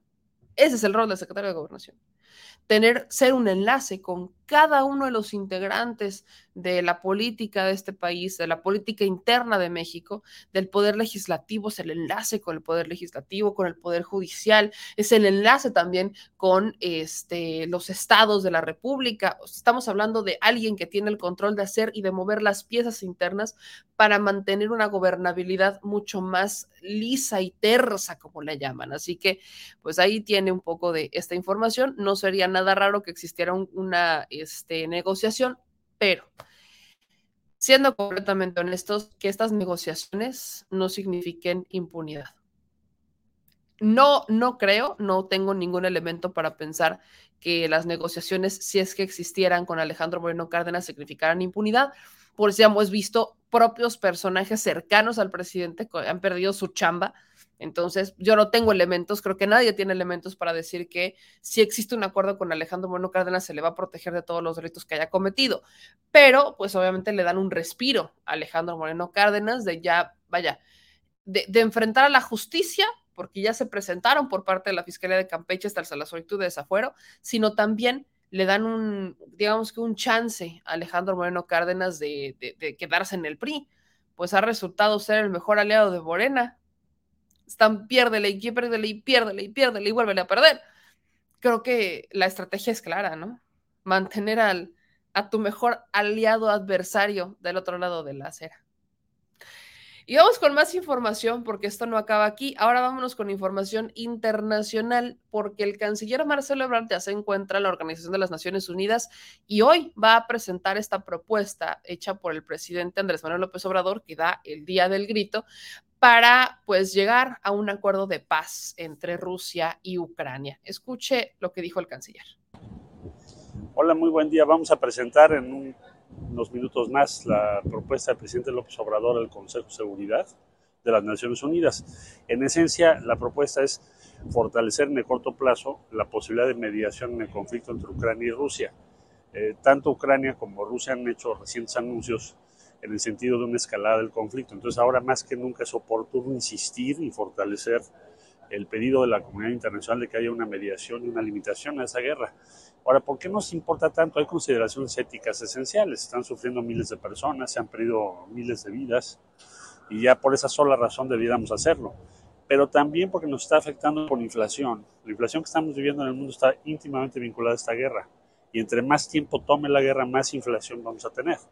Igual el problema de fertilizantes, vamos a empezar a tener dificultades en alimentación en varias regiones del mundo, entonces por eso es tan relevante. Y yo pienso, y venimos ahora de una reunión con MICTA, que es uh, Turquía, Indonesia, Corea, Australia y México. Bueno, vengo de una reunión donde hemos planteado esto y tiene una buena acogida. Les voy informando qué es lo que está sucediendo. Gracias. Pues ahí está lo que dice el canciller Marcelo Ebrard, eh, que parece que tiene una buena respuesta, pero la neta es que le toca ya darlo en un contexto un poco complicado. Porque eh, el día de ayer el presidente de Rusia respondió, como lo, platicábamos, respondió a estas eh, amenazas de la OTAN decir que si ellos se atreven a atacar a Rusia, pues Rusia va a responder con todo lo que tiene. Y eso lanza la amenaza de una guerra nuclear. Este es el problema. Con Rusia no se juega y la OTAN no lo ha entendido. Eh, la creación de la OTAN ya no tiene mucho sentido, no, ya no tiene mucha este, relación.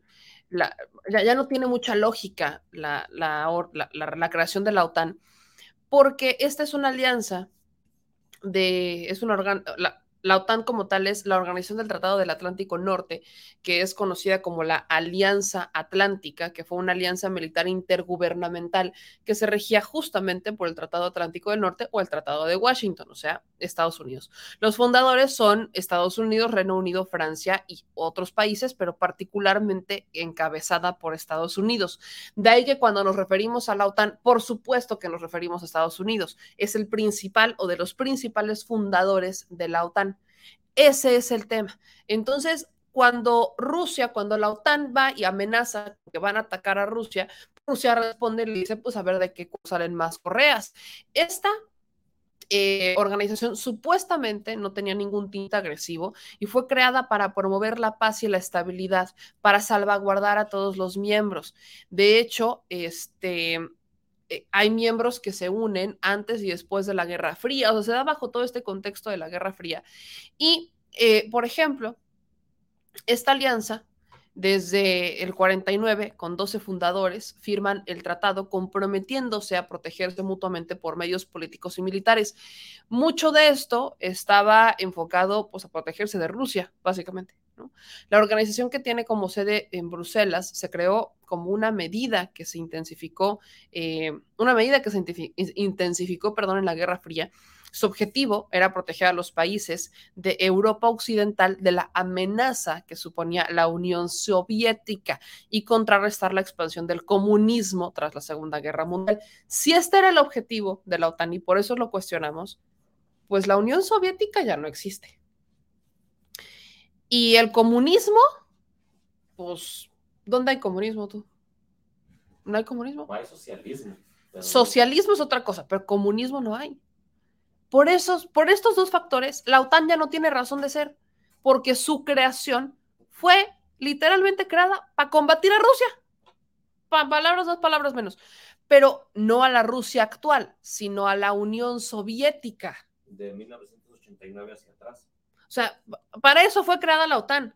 Si ya no existe, o sea, si ya lograron el cometido, ya no existe la Unión Soviética y no existe el comunismo, ¿por qué sigue existiendo la OTAN? Bueno, pues sigue existiendo. Y cuando se desintegra la Unión Soviética, hubo ciertos acuerdos a los que llegaron y esos acuerdos se han estado rompiendo. Uno de los acuerdos más importantes es el de no aceptar más miembros si ya no tiene razón de ser Rusia, ya no tiene razón de ser, ¿para qué vas a aceptar más miembros? Si ya se desintegró la Unión Soviética, pues ¿para qué vas a...? Bueno, no lo han hecho. Y han estado creciendo. Vaya, inicialmente eran 12 países, hoy son más de 30. Son más de 30 países los que están involucrados en la OTAN y ya no existe la Unión Soviética. Creo que queda claro el, enojo de Rusia, ¿no? Si somos, si somos literales, creo que nos queda claro el enojo de Rusia. Pero, pues de ahí que la OTAN amenaza con que si no, si no sueltas a Ucrania, yo te voy a atacar a ti. Y eso significa una guerra, porque estamos hablando de una guerra al menos encabezada por Estados Unidos, Canadá, Reino Unido y Francia. Yo quiero ver si Reino Unido y Francia se atreven a encabezar la guerra contra Rusia cuando ya están empezando a padecer las consecuencias. Se les olvida a muchos de los países miembros de la OTAN que ellos dependen de los energéticos, dependen del gas ruso, dependen de Rusia para sobrevivir. Se les está olvidando y se enojan cuando Rusia les empieza a cerrar los, los ductos del gas. ¿Qué esperaban? Estás atacando al país que es prácticamente tu proveedor de energéticos, prácticamente es por el que te calientas en el frío y te enfrías en el calor.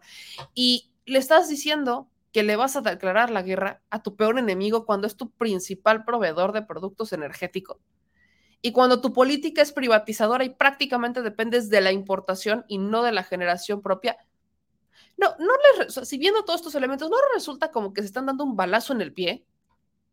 Bueno, de ahí viene la respuesta de Rusia, así que la propuesta del presidente Andrés Manuel López Obrador llega ya en un momento bastante complejo, en un momento en donde tenemos a un país, una tensión importante entre OTAN y que, vaya, la respuesta que da Rusia a la OTAN o a Estados Unidos sobre vamos a responder con todo lo que tenemos y nada más les recuerdo que también tenemos juguetitos grandes, refiriéndose a las bombas nucleares. Esto Estados Unidos lo tomó como, ¡Ah! ¿cómo te atreves tú? Pues déjame te digo que yo también tengo juguetitos grandes. Están jugando entre Estados Unidos, sobre todo Estados Unidos, está jugando a rascarle las pelotitas a Rusia. La neta, se las está rascando y bien feo. No, esto no puede terminar en una guerra nuclear. No puede. No podemos llegar a ese punto. Se les olvidan que incluso Estados Unidos y Rusia se les olvida que hay personas, que hay tratados, que todo el mundo está en contra de, los, de las guerras nucleares, de las bombas nucleares, las armas nucleares. Se supone que ya no, que no deberían de existir ese tipo de armas de destrucción masiva y siguen existiendo. Y la pregunta es, ¿y la ONU qué? ¿Qué no se supone que la Organización de las Naciones Unidas en el Consejo de Seguridad se tenía que poner un fin a eso? No lo han hecho los cuestionamientos que se le hacen a los organismos internacionales cobran sentido cuando para lo único que sirven son para emitir recomendaciones y para platicar.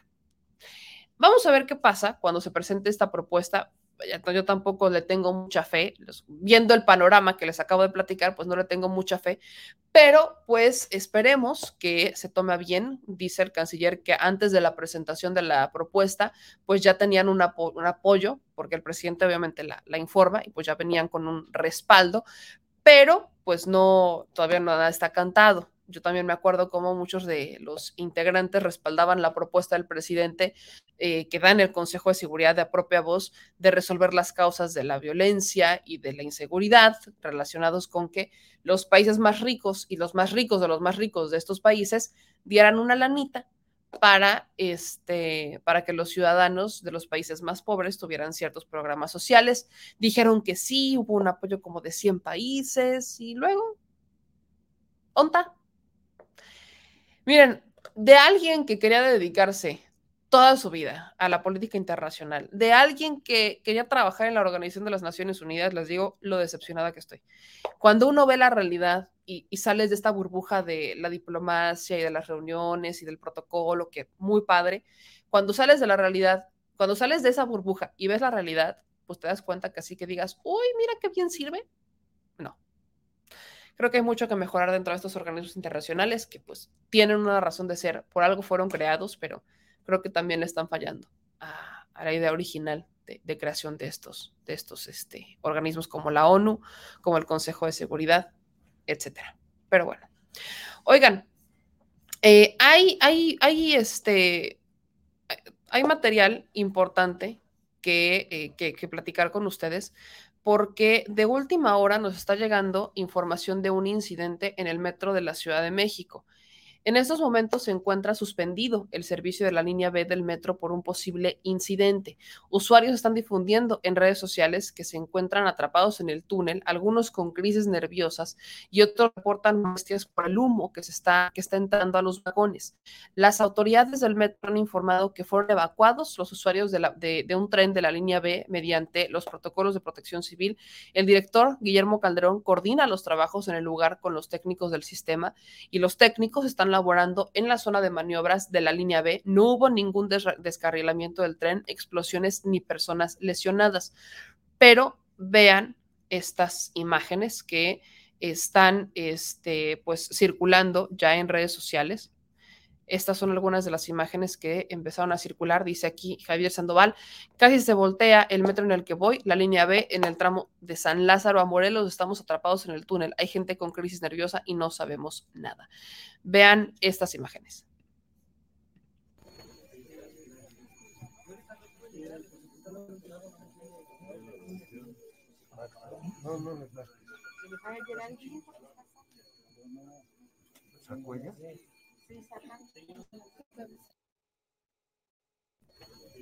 Ahí están algunas de estas imágenes.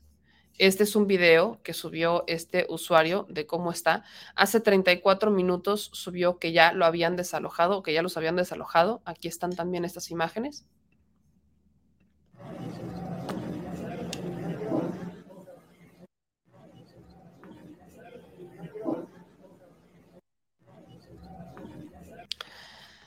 Ahí tienen esto. Hay, hay, más, o sea, estos videos los están subiendo los ciudadanos, tal cual. Eh, hay quienes dicen que casi se voltea, ¿no? Ese es el tuit que ponen acá, por ejemplo. Es que dice que agarró una curva.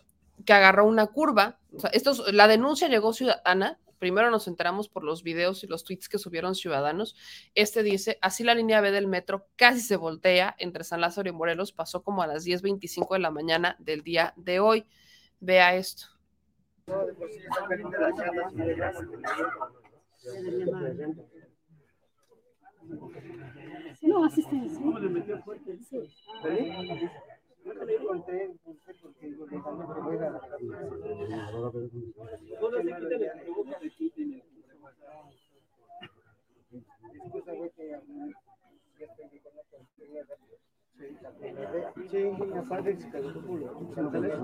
rápido, ¿no?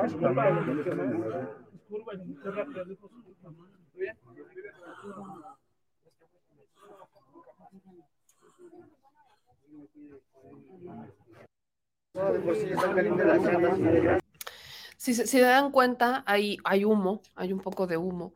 Acá, este otro usuario sube en su cuenta de redes sociales esta foto. Vean nada más. Dice Luis Yader. Estamos entre Morelos y San Lázaro, más de 20 metros, eh, más de 20 minutos, metro línea B, mucha velocidad, no bajó velocidad en curva y pegó contra la pared lo que están diciendo los usuarios, que es lo que tiene, lo que está investigando en este momento la coordinación del metro en la Ciudad de México, es que el metro iba muy rápido, agarra la curva y choca contra la pared. No hubo descargamiento, no hubo heridos, pero sí, obviamente se frena y muchas personas entraron en pánico. Eso es lo que se está informando.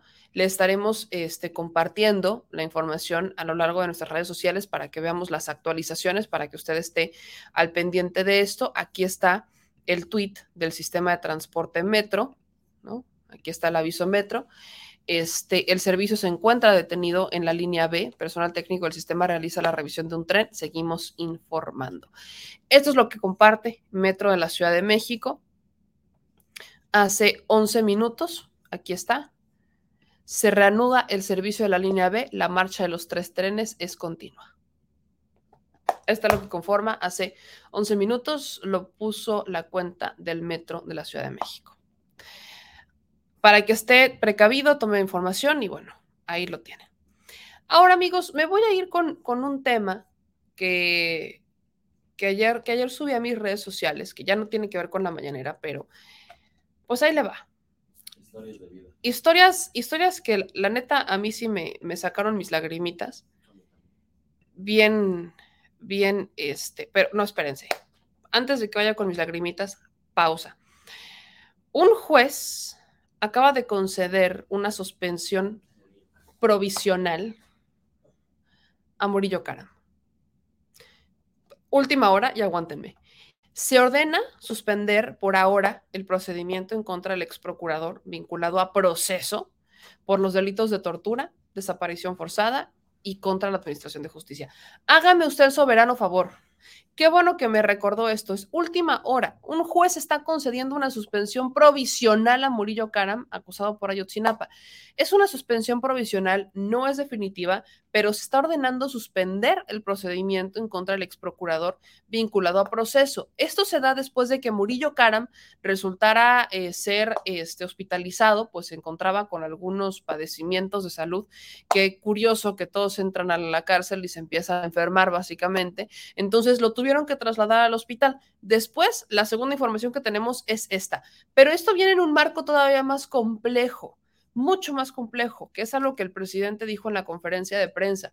El gobierno va a denunciar penalmente al juez Samuel Ventura Ramos por haber sido el que absolvió a 120 personas vinculadas al caso Ayotzinapa. Todo esto va de la mano. Parece que hay alguien dentro del Poder Judicial, o más bien no parece, hay alguien dentro de los poderes judicial o dentro del poder, no sé en dónde, pero puedo asegurar que tiene manos en el poder judicial, por lo que estamos viendo, que no quiere que se haga justicia en el caso de Yotzinapa, punto. Hay alguien que no quiere que se haga justicia. Hay mano negra ahí y esa mano se tiene que echar para atrás. Algo está pasando allá adentro. Hay alguien ahí que tiene un principal interés en que esto no salga a la luz, que la verdad no salga a la luz ya absolvieron a 120 personas vinculadas al caso Ayotzinapa. Incluido está el propio Abarca, exalcalde de Iguala, quien habría sido el que ordena la desaparición de los jóvenes. Esto, esto no es coincidencia como lo del sismo. Esto es politiquería, marrunería, esto es una porquería lo que está ocurriendo. Porque después de este contexto, Ahora tenemos a un juez, y espero que no sea el mismo, esto es de última hora, ya tendremos el nombre del juez en un momento más. Espero que no sea el mismo, pero hay otro juez que suspende, la, suspende el proceso en contra de Murillo Karam, también por el caso Yotzinapa. Me van a disculpar, pero aquí hay mano negra. Aquí hay mano negra, la cúpula del PRI, la corrupción o quien sea que esté detrás, aquí hay mano negra no quieren que se haga justicia en el caso de Otsinapa. Qué caso tan curioso que por aquí llegan los detenidos, tanto de la desaparición como los que la encubrieron, y mágicamente están saliendo amparos a su favor. Y mágicamente los están liberando. Y mágicamente los están absorbiendo. Perdón, digo, creo que a todos nos queda claro que hicieron el proceso con las patas en tiempos de Morillo Karam. Ese era un elemento que utilizaron muchos de los delincuentes ahí para argumentar que su proceso estaba mal. Me queda claro pero es increíble y espero que no se haya dado bajo las mismas circunstancias que por haber integrado mal una carpeta de investigación, uno, no se sanciona al que la integra mal y dos, no se mejora el procedimiento y tres, que no se esté haciendo nada por mejorarlo.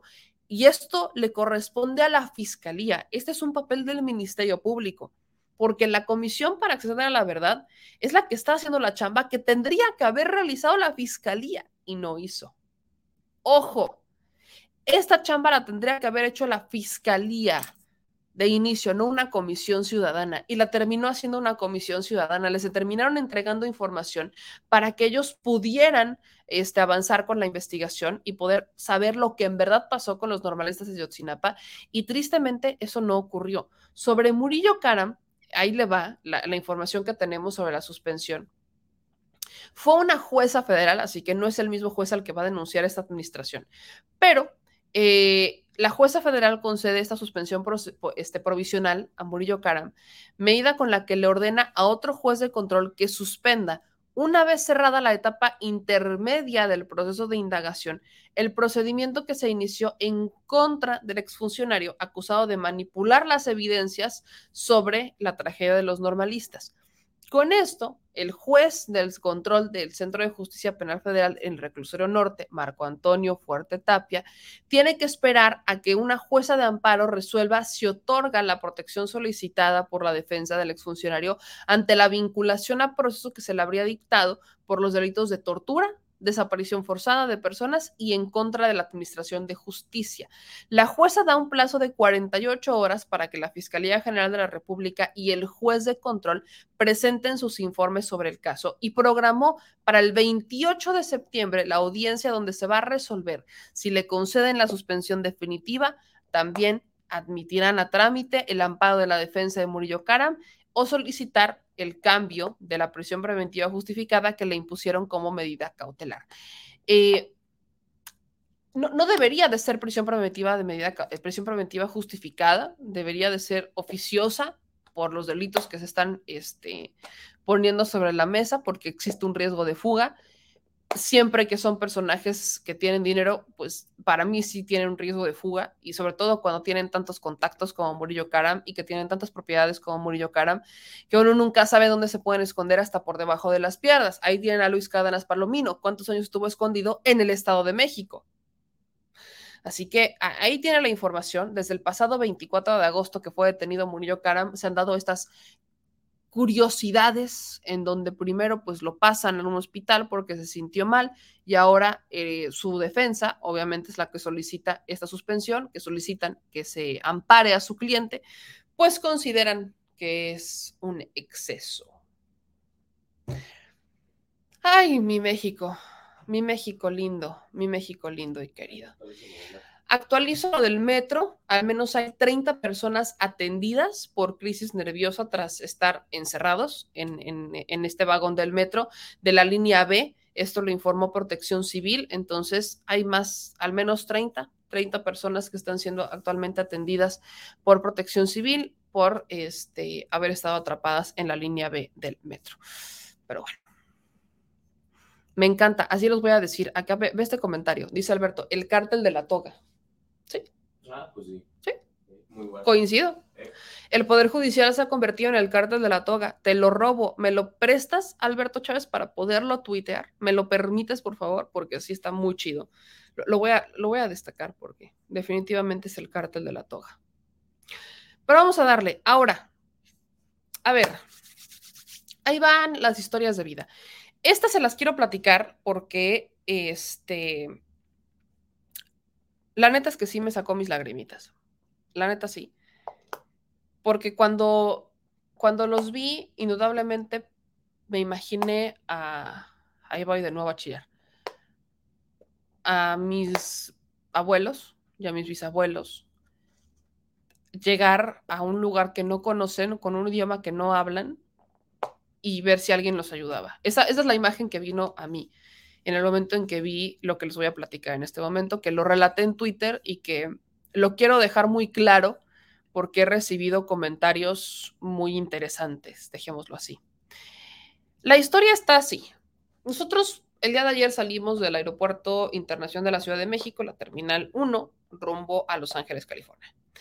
Un vuelo muy curioso, fíjense, un vuelo muy interesante donde iban muchas personas eh, adultas mayores, muchas personas que requerían de utilizar este, silla de ruedas, muchísimas, muchísimas personas, pero eh, el vuelo era de Viva Aerobús, para dejar claro, fue un, fue un vuelo de Viva Aerobús, el vuelo fue B, BVB 146 y salió a las 8.50 de la noche. 8.50 ya estábamos este, en el avión sentándonos. Habrá salido a las 9 de la noche de la Ciudad de México. Cuando nosotros llegamos, en, en el lugar que nos tocaba, en nuestro lugar, pues estaban sentados dos señores, una pareja muy humilde, una pareja muy humilde, este, ya grandes, que tendrán unos 82, 82 años, ya grandes. Este, ellos no, obviamente no, para empezar, no hablan bien español. Su lengua, su lengua madre es el náhuatl, no es español. Entonces estaban sentados y dicen que la chica les dijo que se sentaran ahí, pero en nuestros lugares les pedimos nada más el pase de abordar y todo porque estaban muy limitados los espacios.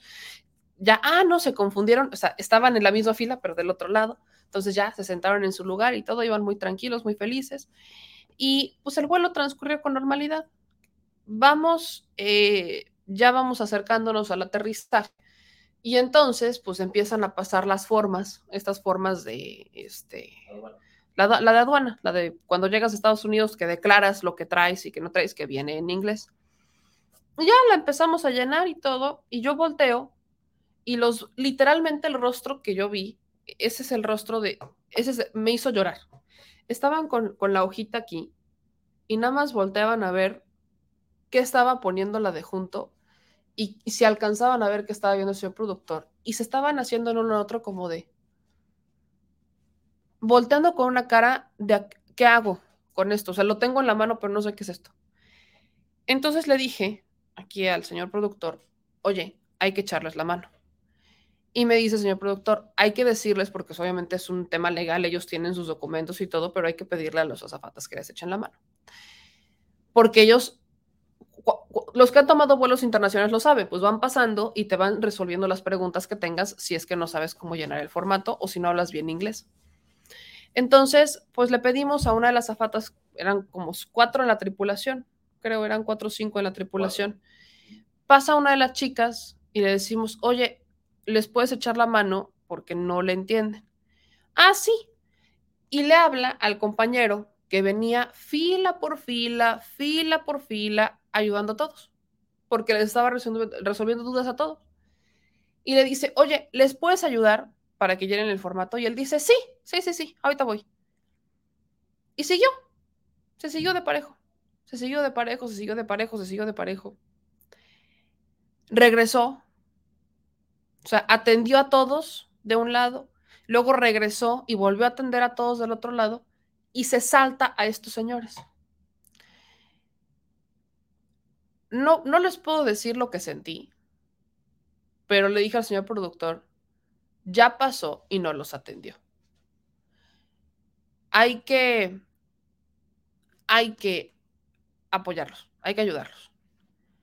Y me dice, ok, a ver, espérate, terminamos de llenar el, el nuestro, se acerca el productor y les empieza a decir, oiga, pues usted cómo lo llenamos, saben hablar, o sea, y empezó a ayudarlos, empezó a responder preguntas, este, les empezó a ayudar a llenarlo el señor no sabe, la familia no sabe ni leer ni escribir. Eh, y en eso nos vamos enterando que ellos estaban volando a Los Ángeles porque se había muerto uno de sus hijos. Uno de sus hijos al que tenían pues, como aproximadamente 20 años, 18, 20 años sin ver. Desde el día en que se fue de su casa, que emigró, desde ese día no lo habían visto. Y no solamente se fue, sino que se fueron cuatro de sus hijos. O sea, eran cuatro de sus hijos que se fueron. Son creo que seis hijos, dos están en México y los cuatro, cuatro se fueron a Estados Unidos, migraron. Y migran estos cuatro hijos y no los habían vuelto a ver en 20 años. A ninguno de sus hijos. Este hijo se les muere y es la razón por la que fueron, para recoger su cuerpo. Yo así. Cuando veo que no los atienden, cuando veo que ni siquiera este chavo se para para resolver las dudas, no hubo ni siquiera un, señores, ahorita regreso, déjenme atender a los demás y ahorita me siento con ustedes porque evidentemente necesitaban pues más ayuda porque no saben ni leer ni escribir. Imagínense ahora llenar un formato en inglés. Eh, no hubo nada. El chavo pasó, pasó y las demás sobrecargos pues estaban en lo suyo, cada quien en lo suyo no, no, pueden mentir mi, todas las cosas que se me vinieron a la cabeza, la discriminación que existe, el racismo que existe.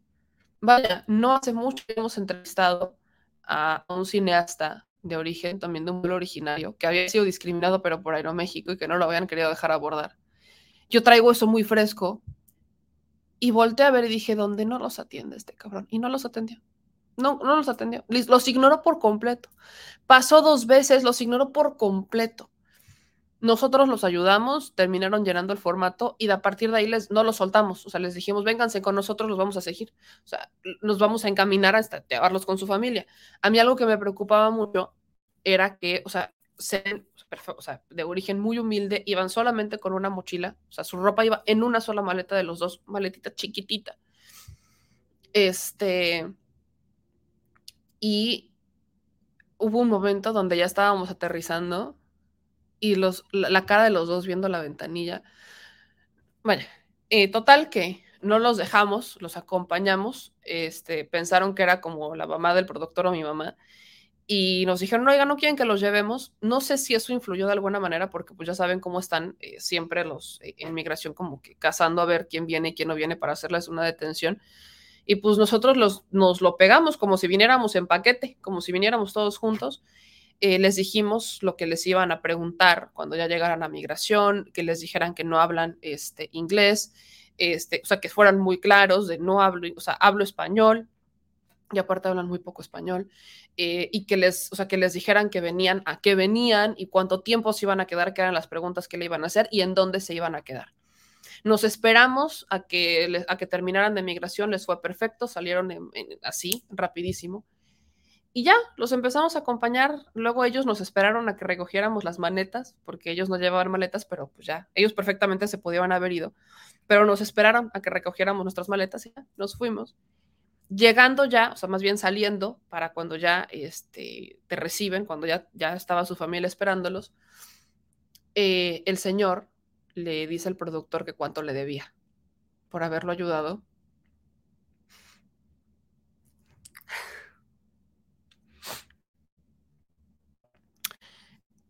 Y el siguiente acto, la siguiente imagen que vemos es esta.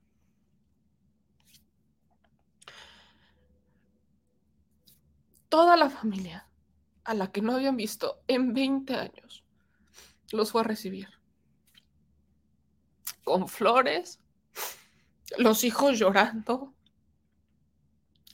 El papá es el señor que se ve y lo voy a poner en grande. E, este señor es justamente eh, el papá. Este. O el abuelo. O en este caso era el papá porque estaban ahí los dos que un papá, este, cuando ve a sus hijos, o sea, venía con una cara muy, pues como desencajado, muy tranquilón, pero cuando nos vamos acercando y ve a sus hijos, y sus hijos empiezan de, o sea, porque había una de ellas, no, no sé si es la, la esposa de, de, uno de sus hijos, algo así, que les dijo, ya llegaron, ya llegaron, y se fue corriendo. Cuando la ve, ustedes no se imaginan los ojos que yo vi en el Señor, no tienen, se le iluminó la cara así, se le abrieron los ojos, la sonrisa no, no, no la disimulaba en el cubrebocas, una sonrisa de oreja a oreja que no disimulaba en el cubrebocas. Y todos, o sea, los nietos llorando, este, los hijos llorando.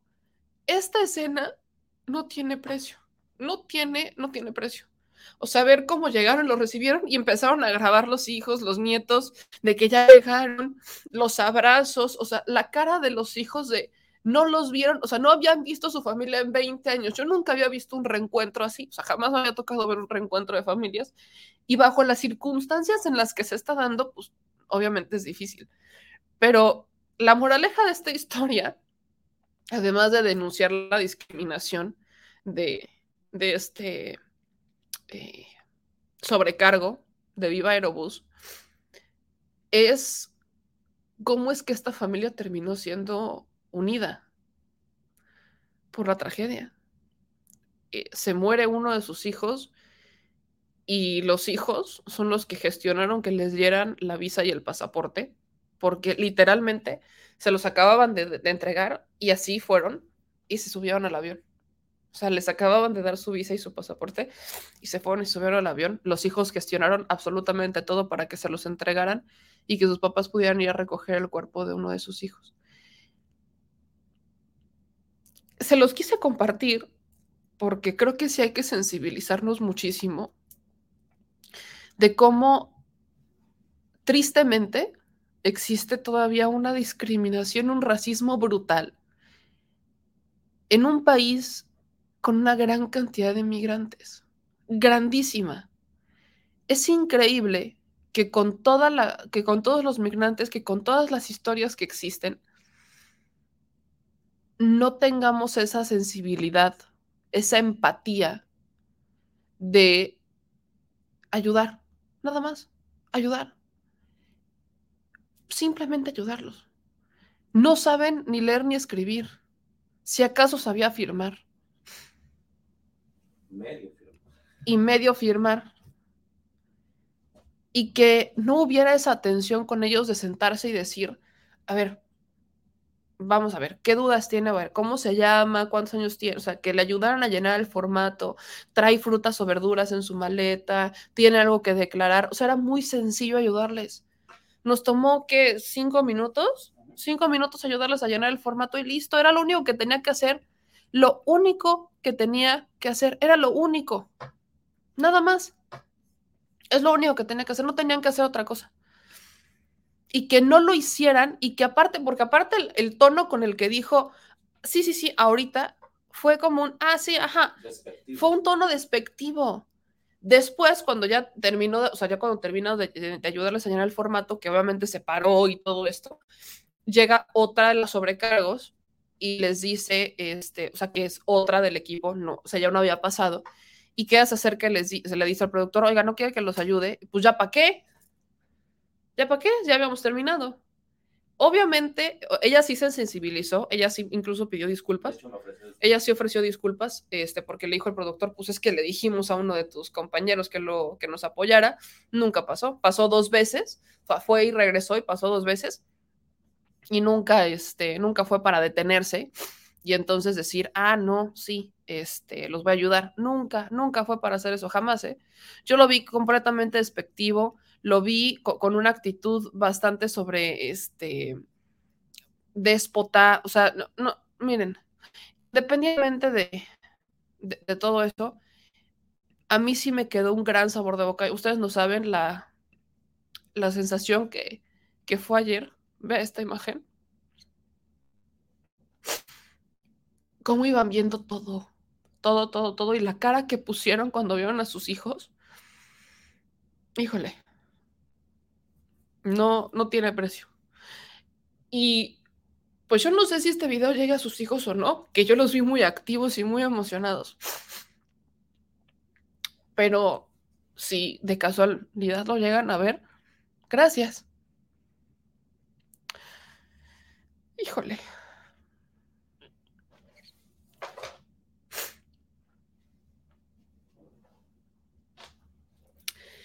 Es lo único que puedo decir. Ahí siendo bien chillona. No, lo que pasa es que fueron tantos cambios de, de impresiones, de, nos sensibilizamos mucho porque de entrada al principio, cuando se equivocan ellos del número, ellos ni siquiera sabían que era un pase de abordar. Ajá, no sabían ni que era un pase de abordar. Este, dijeron, les enseñamos. Yo sé que es el, era el 18. Ajá, les dijeron 18. Pues, 18 y dice, pues sí, aquí es 18. Porque aparte la chica, o sea, que es otra cosa, la chica les dijo 18. Y ellos dijeron 18, ah, pues es aquí. Pero cuando les dijimos cuál es el pase de abordar, ellos no sabían que era un pase de abordar. Les enseñé la hojita, les dije algo como esto que tengan. Ah, sí, sí. Y ya lo saca la señora y ya vemos. Y estaban, o sea, sí era la fila 18, pero pues era del otro lado. Entonces, el que ni siquiera existiera esa empatía como de, o sea, es que te das cuenta, no es algo que no veas. Te das cuenta cuando la gente no sabe, o sea, te das cuenta. Las caritas, yo, esa cara nunca se me va a borrar de la cabeza de cómo traían la hojita aquí y estaban volteando a ver qué estaban escribiendo los demás, a ver si alcanzaban a ver, porque, pues vaya, para mí era un, y se lo decía el productor, es la resignación de que pues ya sabes que te ven lejano, que no te ayudan, eso es lo que me, eso es lo que me molesta como ciudadana, que ya estamos a tal grado que, o sea, son, y lo digo, lo, dicho, lo he dicho siempre, son los más mexicanos de todos. Porque ellos son mexicanos, mexicanos, mexicanos, mexicanos que todavía preservan sus raíces, su lengua, que se dedican al campo. O sea, son, son mexicanos y los tratamos como si fueran extranjeros. Los tratamos como si no los conociéramos, como si fueran extranjeros en su propia tierra. Y eso también pasa con los migrantes. Entonces, imagínense a estos dos señores que van a recoger el cuerpo de uno de sus hijos que no volvieron a ver desde que se fue de su casa y desde que salió de su casa y migró. No lo han vuelto a ver. Imagínense estos dos señores yendo a un país que no conocen, en un idioma que no hablan, que no entienden. Porque ni siquiera es el español. O sea, ni siquiera es el inglés, es el español. O sea, estaban muy limitados. Aquí, aquí yo creo que la moraleja es de que tenemos que sensibilizarnos porque nunca sabemos, eh, vemos a una persona enfrente eh, y no sabemos la historia que trae ese día, por qué, y sobre todo ellos, los sobrecargos que están justamente lo dices, no es que no detectes, por supuesto que era detectable que los señores este, estaban limitados para poder este, realizar su vuelo por, por, por su ignorancia. De, de, vivir alejados de... No hablaban ni español. Sí, claro. Si no hablaban ni español, ¿cómo esperas que te sepan llenar una forma en inglés? Ahora, no eran los únicos porque yo sí vi un vuelo bastante con, varios, este... Fue muy curioso ese vuelo, muy... Eran muchas personas de la tercera edad, muchas, muchas, muchas personas de la tercera edad y muchas personas, este, con, con, algún tipo de discapacidad o, o, con que necesitaban algún tipo de, de, apoyo con una silla de ruedas, así, con, con, movimientos limitados. Fue un vuelo muy interesante. Por algo yo creo que me que nos tocó fíjate, el vuelo. Fíjate. que serían como unas 15 sillas de ruedas? Sí. O sea, unas 15 sillas de ruedas por, ese vuelo. O sea, hubo una fila entera de, gente que tuvo que entrar en silla de ruedas o con bastón. Pero pues y que no tiene nada que ver entre ellos. sí, o sea, completamente aparte. Pero yo sí quería compartirles esto porque yo sí soy partidaria de sensibilizarnos. Yo vi. A mí no me tocó conocer a mis abuelos, pero.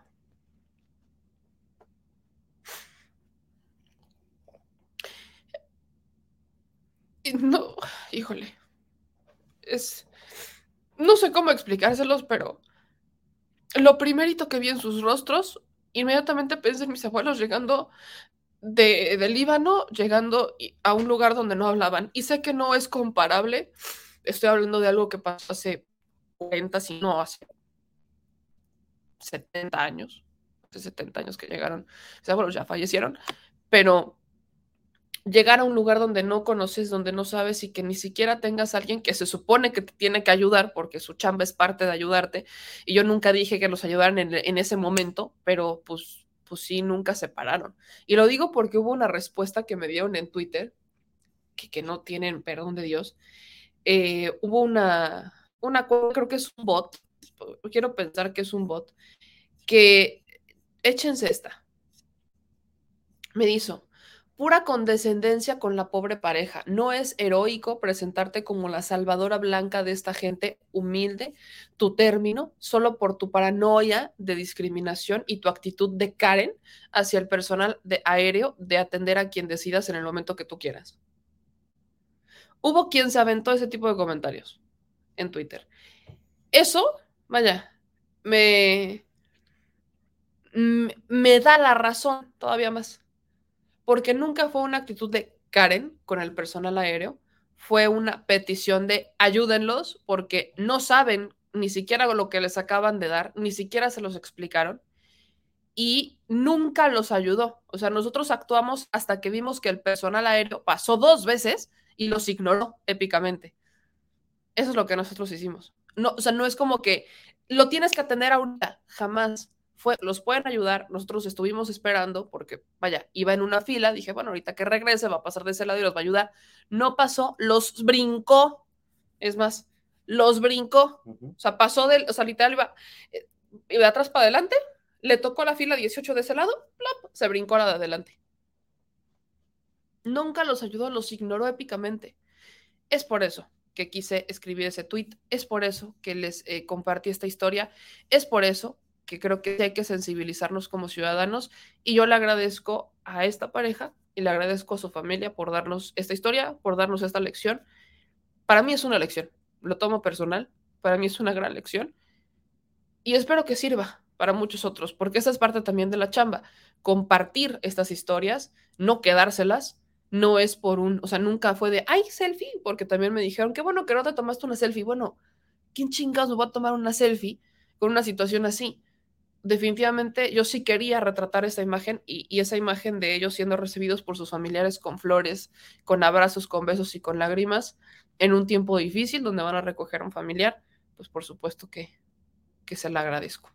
Aquí hay dos cosas. Eh, creo que es la eh, eh, sensibilizarnos, todos, me incluyo yo también, cuando trabajamos en un lugar para, de servicio al cliente tenemos que eh, tenemos, no tenemos que dar por hecho que todo ya lo sabes, porque incluso hay gente que no sabe ni siquiera manipular un celular, ¿no? Ah, ¿Te acuerdas cuando en la época COVID que te decían, no pasa si no escaneas tu código QR? Y, o sea, una de las personas fue mi mamá, dijo, ¿qué es eso? ¿Qué es eso? Y Es luego eso. tienen celulares que no. Y todos tenían celulares que no, que no, tienen, no son inteligentes, ¿no? Entonces, todas esas cosas eh, nos hacen reflexionar sobre un mundo que estamos eh, acelerados, que el- eh, eh, esa hermandad que hubo en la etapa más crítica del COVID ya se perdió. Somos muy individualistas. eh, primero yo, luego yo y al último yo.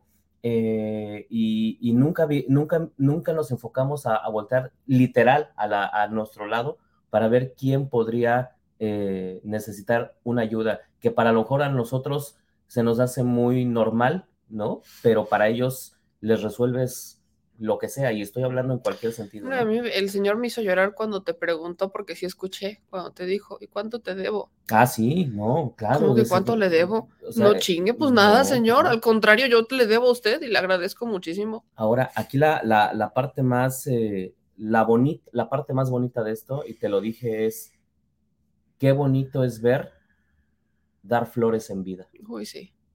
porque normalmente eh, la mayoría de los eh, casos, y yo te lo dije, esta historia para mí no es, no es ajena. Yo cubrí migración Sí, muchos claro. años aquí eh, en Estados Unidos y, y- y sé, es una historia más de estas, pero eh, no deja de conmover. Y el que tú puedas, o que la familia, mi- eh, ahí te mandé una foto Sí, ahí, lo voy a poner. este, esa foto donde se ve que son los hijos, las esposas de los hijos, eh, hay niños chiquitos que podrían ser los nietos de ellos. No indagamos más de ahí porque era un No, momento era- o muy, sea, era que un momento muy bonito. Nosotros solamente les preguntamos lo necesario para que pudieran llenar su forma y que pudieran responderle a los agentes de migración, porque a mí sí me preocupaba que en algún momento los detuvieran o por qué viene, pues ya saben Sí, cómo de luego hecho, se nos ponen. quedamos, nos quedamos ahí al lado hasta que Sí. pasaron migración y, y afortunadamente eh, fue rápido. Mm, El, el- oficial de migración que estaba ahí se veía que no, no hablaba español. eh, imagínense la escena de ellos, ¿no? Eh, tanto el agente migratorio que no habla español y, el agente, y, ellos que no hablan español más que náhuatl. fue muy, fue muy este, emotivo esto. Y cuando veo, cuando voy subiendo la rampa y vamos viendo que, que les empiezan a saludar, dije, son para, es para ellos. Los ramos de flores, era, eso, eso me, me, me, me impresionó mucho porque es la historia de 20 años. O sea, es- transcurrieron 20 años para que pudieran verse de nuevo. Eh, yo te lo dije, esta fotografía, estas fotografías, porque vienen por dos, tres días nada más para en que les den el cuerpo y se, y se regresan a, a su, a Puebla, porque son, son de Puebla, son de la Sierra de Puebla, y que puedan tener esa foto, tienen 82 años. Ya están grandes. Imagínate. Y aparte ojalá que son, se- ajá, son, son de Teopantlán, que Teopantlán está eh, por Izúcar de Matamoros. Es un municipio, es un pueblito bien chiquito, que está por Izúcar de Matamoros, son mis paisanos. Entonces, fue detector de poblanos. Me, fui, me convertí en detector de paisanos. Sí, este, pero la escena que vi cuando les dan las flores, cuando los abrazan, cuando los besan, cuando ese, ese- esas miradas únicas que no, tiene, no, no, no tienen explicación, eh, me, conmovieron mucho. Y, y normalmente en, en estas historias de migración y en muchas otras también acá en, en- en nuestros países, eh, siempre eh, son limitadas las veces que damos flores, ¿no? Sí. Y, y- y cuando alguien ya no está en esta vida, queremos suplir todo eso que no hicimos en vida y los llenamos de flores, ¿no? tú, tú ves una tumba y, y, y- y- y la atascas de flores y cuando están en un sepelio y dices, ¿ya para qué? ¿Ya para qué?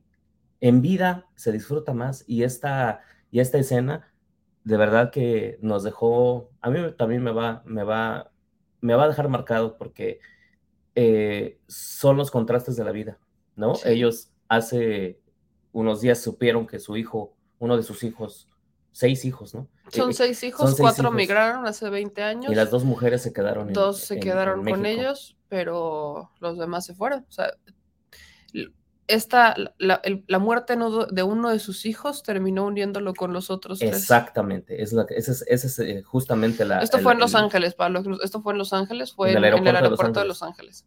Y yo, o sea, cuando vi la, los rostros aparte de la familia, una de ellas brincaba así de, ya llegaron, Sí. se fue corriendo y yo, o sea, ellos, ellos nos dijeron que los estaban esperando. Yo me imaginé que iba a haber una o dos personas por la Sí, situación que estaba. Dije, cuando los veo a todos con las flores, con los, los, o sea, los nietos con el celular, las señoras con, o sea, todos con el Todos celular grabando. grabando, los bebecitos, sí, o sea, toda la familia entera, que es, es justamente el fenómeno migratorio, porque nos decía el señor, ya no se quieren regresar mis hijos, o sea, que ya no se querían regresar, pues no, cuando veo a la familia, No, ya echaron ya raíces, echaron raíces, o sea, llegaron y echaron raíces, y la cara de uno de los hijos ya nos vio y nos agradeció y nos dijo gracias, este, a mí sí me preocupaba mucho que los llegaran a, a detener porque no, no hablaban ni español, banda. Entonces a mí sí me, me daba mucho pendiente que alguno de los de migración, yo todavía tengo esa percepción, tiene muchos años que yo no venía a Estados Unidos, tiene más de 10 años que yo no venía para acá. Entonces yo me quedé con esa percepción de que pues si te veían sospechoso, te veían así como que con intención de, de quedarte, te agarraban y te hacían preguntas y dije, es que no, no las van a poder responder. O sea, yo así, de, y si les ayudamos y, y ves que no puedes estar con ellos en migración si no son de la misma familia. Entonces nos quedamos así, esperando a ver al elemento, al, al, al oficial. Los dejó pasar en chinga. Le hicieron, o sea, le, literalmente el señor le dijo, este, no hablo español, no hablo, este, Ah, les le dijo, hablo español, solamente les dijo, hablo español. Lo que le dijo el señor productor lo hizo, hablo español. Y este, le dijo, no tres días, o sea, que se venían por tres días y que a recoger a uno de sus hijos. Y el oficial nada más hizo, ok, no les preguntó más, les pidió sus pasaportes. Cuando les preguntó los pasaportes, la señora así como de, ¿qué es pasaporte? Sí, no, no. Y ya él le- les enseña el pasaporte y ya la señora lo saca y se lo enseña y todo, y ya salieron y listo. y. Puso las huellas, o sea, él fue muy gráfico, también muy buen elemento de, de migración, que fue muy claro con ellos, de pon las huellas, esto, esto, y ya salieron y literalmente los entregamos con su familia, así de nos vamos hasta que estén con su familia y ver, ver esta escena, yo andaba con la lágrima, el señor productor andaba con la lágrima, yo sigo con la lágrima, como podrán ver, porque creo que sí nos hace falta mucha sensibilidad. Aquí va algunos de sus comentarios, que, que los quiero leer, por ejemplo, que dice JMMT, yo cruzo seguido la frontera y me toca ver que están reportando a mi raza. Me espero a mitad del puente y les ofrezco mi teléfono si quieren comunicarse con algún familiar o conmigo. Unos me quieren pagar. Ve, dice Elvis, meme, así como viste esa discriminación, la sentiste, la detectaste, es como tratan a los migrantes en los consulados. No saben, no me digas eso. Eh, dice aquí eh, Axel Bahía, hubieras tomado foto del tipo y evidenciarlo en Twitter porque esa ayuda es parte de su trabajo. Mínimo una regañada por parte de la aerolínea se merece. Es que eso es lo que me enchiló, eso es lo que me molestó. Que esa es parte, o sea, él era el encargado de resolver las dudas de ese, de ese formato. Era el encargado. Perdón, fue por todas las filas resolviéndolas, por todas las filas fue. Menos ahí. Menos ellos, los brincó. Así fue. ¡Plup! Los brincó. Dice una muchacha se paró antes que nosotros ayudar con la traducción y nosotros también hemos ayudado con eso también. Y también lloro y también miento madres porque no falta quien haga comentarios pendejos. Ay, no falta quien se aviente un comentario bien estúpido. Este dice Fabián Pa- Pablo, me, ya me hiciste llorar, yo tengo 30 sin ver a mi mamá. Puta, uf. Perdón, se me salió una palabrota, pero uf. No, yo, yo no sé qué haría si no veo a mi mamá, la neta. Yo, yo que la veo a veces cada fin de semana o cada 15 días, yo no sé qué, yo no sé qué, la neta no, no sé. Este, dicen aquí en otros comentarios, pero a menudo la discriminación viene de otro, de nuestra gente. Es triste. Sí, y sí. Dice, mejor el oficial de migración se portó. La neta sí, mejor el oficial de migración fue mucho más gráfico y fue, entendió la situación y los apoyó. Digo, es su chamba, pero mejor se portó el de migración que uno esperaría o tiene ese, quizás ese estigma o mal estigma pudiera ser de que los tratan mal, pues fue el que mejor se portó con ellos en cuanto a funcionario, la neta. Este, voy con sus últimos comentarios. Dicen por aquí. Ya me, estoy deshidratando.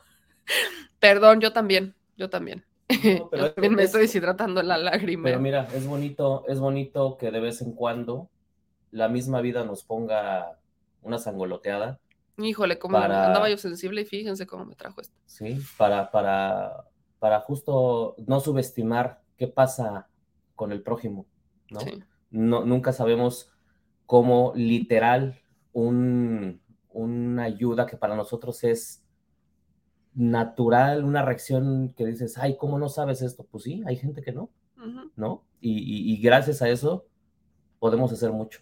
Sí. Y lo más bonito, te digo, a mí, de todo lo malo, lo bonito es haber visto la escena de dar flores en vida. Eso, eso, eso de verdad que, que me impresionó mucho. Sí, la neta sí. Dice Calan, no entiendo la insensibilidad de algunas generaciones con los adultos mayores. La tendencia natural es que todos lleguemos a ser viejitos, pero pareciera que no lo entendemos. Pareciera que no. Oscar dice, eso me parece lo mejor del periodismo, ayudar y recoger los sentimientos de la gente. Pues yo solamente quería compartirles esta historia, creo que hace falta mucha sensibilización y espero que, que esta historia haya ayudado un poco a sensibilizar, como me sensibilizó a mí, como se podrán dar cuenta, ¿verdad?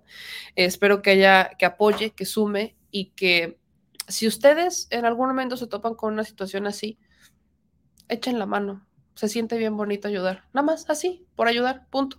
Se siente bien bonito.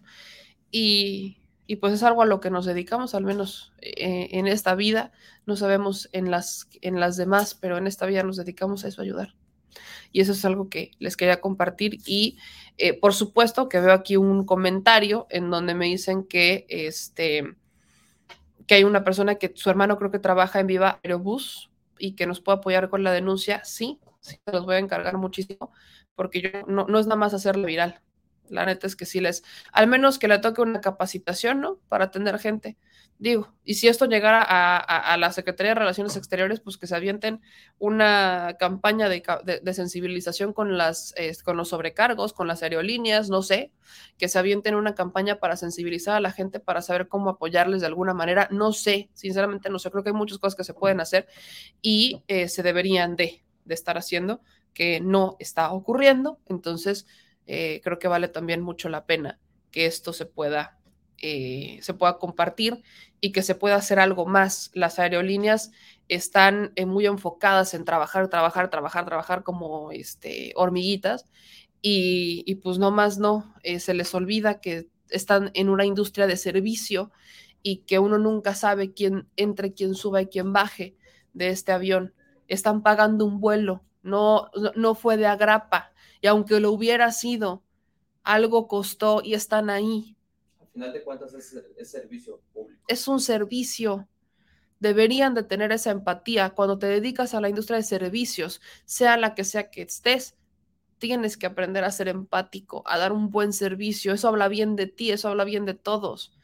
Pero bueno, así que sí vamos a continuar con el proceso que ya lo habíamos iniciado de queja, que lo, de hecho lo, lo mandé por, por mensaje directo a Viva Aerobús, pero si me echan la mano se los voy a agradecer todavía mucho más. Así que Voy a ir, ¿saben, a quién le voy a preguntar? Le voy a preguntar a Jime. Tienen toda la razón. Le voy a preguntar a Jime de Sobrecargo Informa si ella tiene conocimiento. Aquí me decían alguien que este que su hermano creo que trabaja en Viva Aerobús y que estaba justo resolviendo algunos temas. Si me pueden mandar mensajes, se los voy a agradecer muchísimo, pero este sí, lo voy a, lo voy, voy a continuar con este proceso. Así que, dicho eso, eh, ¿Lo ponemos? ¿Ponemos el cacao? Sí, claro. Ah, bueno. Dicho eso, ahora vamos a pasar a una nota más alegre. Este, les quiero, ya, ya lo subimos al canal, así que ya lo van a poder ver, pero quiero aprovechar este momento, pues, para pasar de una noticia medio que nos hizo soltar el moco, a pasarles a una un poco más agradable que fue nuestro tour por el cacao. Quiero, de hecho, porque voy a resolver algunas dudas, se nos olvidó ponerlo, pero se los voy a compartir aquí. Si ustedes quieren este, chocolates casepa. Si ustedes quieren eh, adquirir alguno de los chocolates que eh, se venden, porque me lo preguntaron en la, en la transmisión en el video del, del tour por la finca de cacao, aquí es donde los pueden encontrar justamente acá. Está la página, se las voy a compartir por los comentarios y la voy a poner también en un comentario fijado en el video que ya subimos el día de ayer, que fue un tema muy divertido, me encantó y amenazamos con volver porque de hecho el tour original es como de tres horas y nos enseñan a hacer chocolate, todo el proceso, todo el proceso desde sacar el cacao, quitarlo, limpiarlo, acomodarlo para que se, se seque, para que se esté tostando, todo el proceso, todo, todo, todo el proceso nos lo han enseñado, así que para los que no lo han visto, se los voy a compartir en este momento, pero de antemano les dejo la liga de chocolates CASEP. Y después de eso nos vamos con el clima. Así que a darle, porque también después de la soltada de lágrima, para que no digan que los dejé con un mal sabor de boca, ahí les va la soltada de información entretenida y divertida sobre el cacao. Espero que lo disfruten.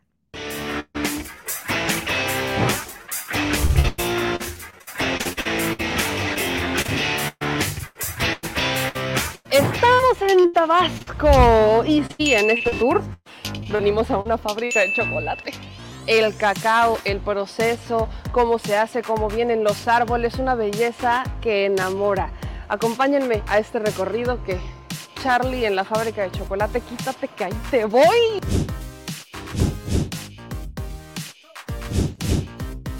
Estoy emocionada. Acompáñenme.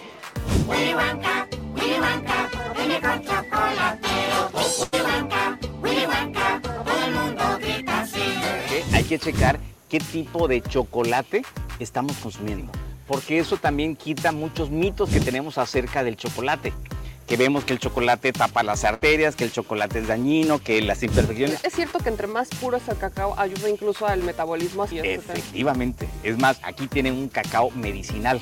Ah, caray, cuéntame más. Yo quiero eso. ¿Me puede dar tres para llevar? Claro. Primero, decimos, ¿qué cosa es un criollo? ¿Quiénes eran los criollos? Eran los hijos de españoles nacidos en América. La palabra criollo significa nacido aquí, ¿no? Dice, los llevaban a Europa a, conocer a los abuelos y los denigraban, ¿no? Les hacían bullying, pero es un criollo. Entonces regresamos aquí y empezamos a nombrar el limón criollo, el, perro criollo. Entonces son los que no tienen raza. Y de ahí el cacao criollo, que era muy, es muy sabroso, le ponen cacao criollo al de aquí. Y no supieron, ahorita todo el mundo quiere cacao criollo. Eso es de lo más nice que hay, al revés, ¿no?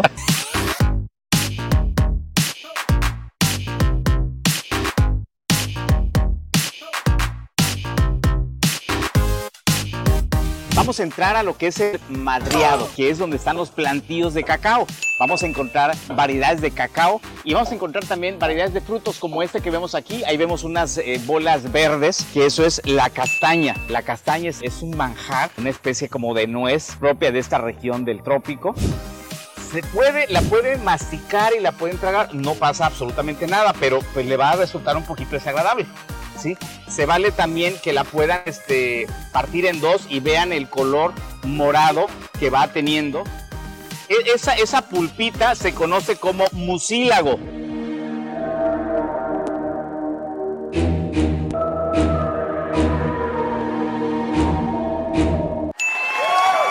¿Qué es esto que está aquí? ¿Alguien conoce este fruto? Yo sé, eso es café. Exactamente. Ahora, ¿qué variedad de café es? En Tabasco estamos 10 metros sobre el nivel del mar. O sea, aquí no hay café de altura. El café de altura tiene que estar por encima de los 1200 metros por el nivel del mar. Y aquí estamos, aquí. Si empezamos a excavar a dos metros, empieza ya el agua a borbotonear. Este es el café robusta. Más adelante hay también este, plantas de café arábigo. Por no tener la altura, no se consideraría de calidad, pero es para un consumo local. Local. De verdad, en Tabasco, por fortuna, se da casi todo. Tal cual, o sea, ustedes probaron ahorita el cacao. Tiran su semilla y en unos días más ya empiezan a hacer la plantita. Esto es también una maravilla del cacao del cacao se utiliza absolutamente todo. O sea, eso es la cáscara que se, se, parte, se obtiene lo que es el grano del cacao y la cáscara se va dejando allí. Eso empieza a descomponerse de forma natural y forma el mejor abono que podamos tener. Pimienta. Yo no sabía que esto era pimienta. Pimienta. Y que normalmente es el fruto, el la exacto, la pero la hoja también la utilizamos, sí, ¿La hoja claro. también se usa? Sí, aquí en la parte, bueno, a lo mejor al ratito hasta eh, degusten cuestiones al tapesco y le ponen una, una capa de hoja de pimienta y al momento de asarse absorbe el aroma y el Eso sabor. todo se usa, eso Sí, todo claro. se usa. Qué cosa tan Esto recibe más bien su nombre por la hoja. ¿A qué se le asemeja la hoja? La pata de vaca, pata de vaca. Precisamente por la forma como de casco que está teniendo. Y es tal cual llamada también falsa orquídea. Aquí en las comunidades, digo, la gente todavía sigue prestando atención a las aves, a los animales. Si hay, por ejemplo, las, aquí le llamamos hormiga loca. Si en casa empiezan las hormigas locas a estar así por toda la mesa, es señal de que a llover. O bien, si se escucha, o de dónde, dependiendo de dónde esté parado el pájaro vaquero, Es donde va a empezar a es caer. donde exactamente va a llover. Ahora sí que la, la naturaleza que nos va también diciendo. Originalmente las llantas de los automóviles se elaboraban de la savia de este árbol. En maya se llama quechua, árbol que llora. Se le hace una ranura y empieza a caer la savia. hoy en día, o sea, se sigue utilizando y es básico para el ser humano. Las, las mamilas, las chupetas de los biberones es de hule. Los preservativos También. es también de hule. Los guantes para las eh, cirugías, o sea, todo lo que tiene que ver con el contacto humano tiene que ser de hule natural. Los- las raíces empiezan a ser eh, eh, muy, pro- muy, muy prominentes, a crecer más. Inclusive se decían que los mayas ahí hacían ciertamente a veces sus, sus casas temporales. Acá, porque el, el las espacio raíces, que te da. sí. O sea, porque empieza a crecer hacia lo, a lo ancho. Sí, hacen como cuarteles. Por las Wow. raíces. En las raíces, ahí vivían. Y también pues tiene la forma para que escurriera el agua cuando lloviera, ¿no?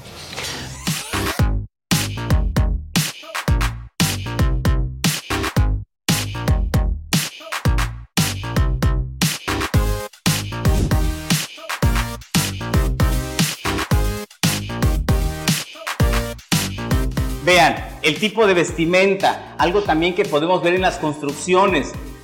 ¿Cómo van a ustedes a reconocer a alguien este, pues, que es propio de la, de la comunidad, una persona indígena?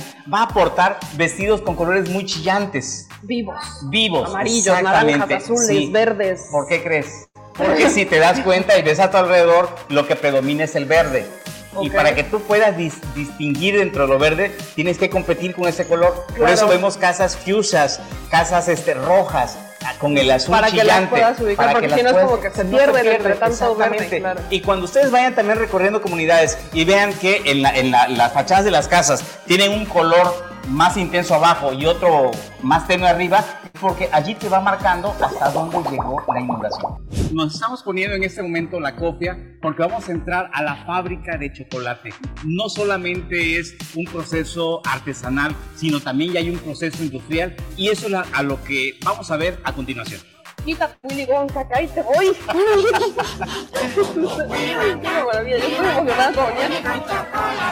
El secado tradicional aquí en Tabasco es al sol. Utilizamos en el patio y ahorita ya se están utilizando camas.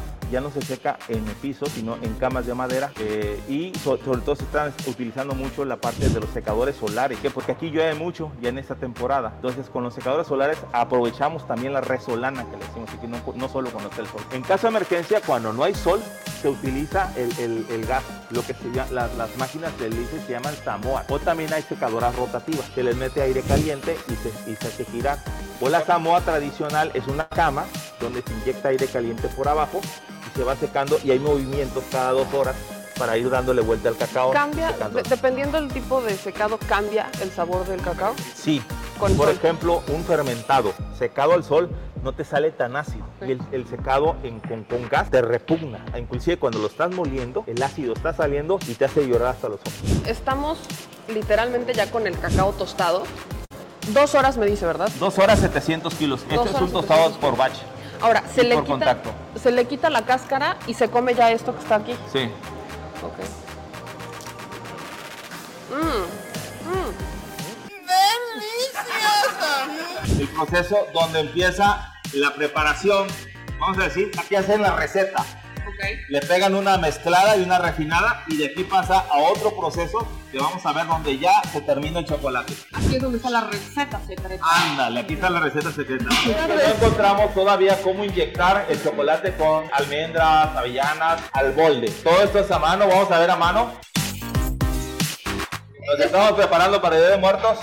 Entonces, ¿aquí qué están haciendo? Chocolate para mesa, El que se hace el para... típico mexicano. Ok. Este La es, un tabletita. chocolate, este es un chocolate burdo, mezclado nada más, pero es el concepto de un chocolate mexicano. El, el hecho de que lo refines ya se va. Entonces tenemos que conservar nosotros nuestra identidad. Este chocolate está tostado con leña, el cacao, O sea, sabe como más ahumado. ahumadón. Y fue un boom y ya no lo pudimos sacar de línea. Entonces, Esto, esto es y tecnología eso nos saca un chocolate, nos saca un chocolate a 19 micrones. ¿A cuánto? 19 micrones o micras. Wow. Ya es muy fino. ¿Y de aquí a dónde va? O sea, pasa el chocolate. Y aquí esto se envasa a mano porque son, son chocolates especiales.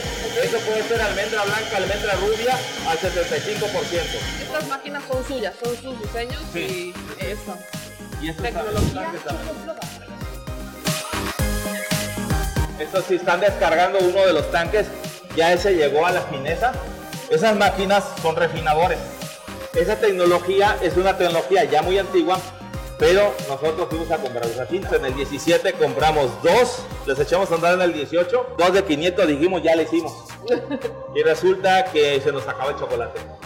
Nos acaban de llegar dos de mil, que es la que vamos a colocar ahorita, vamos a triplicar la producción, porque sí, ahí están limpiando, asegurándose que no lleve algún tipo de cuestión que se haya pasado y todo abierto pasa por otra línea de trampas de magnéticas y después pasa, lo último pasa por una banda detectora de metales, ya empacado. Ya la última.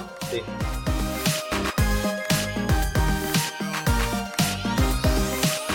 Chocolate mexicano, chocolate de mesa mexicano lleva cacao, azúcar, canela y demás especias procesadas. O sea, cambiaron el apellido libanés y le- lo hicieron ¿Por qué? propio. Porque esto eh, si- no es lo mismo que hagamos un chocolate, estas dos partes, no es lo mismo que hagamos un chocolate en Veracruz, que lo hagamos en Oaxaca, que lo hagamos en Michoacán. Le echan especias diferentes. Entonces no vamos a poner todas las especias. No sé, Se va a caer Pero todos la llevan, todos llevan canela. Canela. Vean cómo salen las gotitas de chocolate aquí. Les digo, es uno de los modelos de negocio que tenemos. Esto no es producto de nosotros. Este es un 50% con achicoria.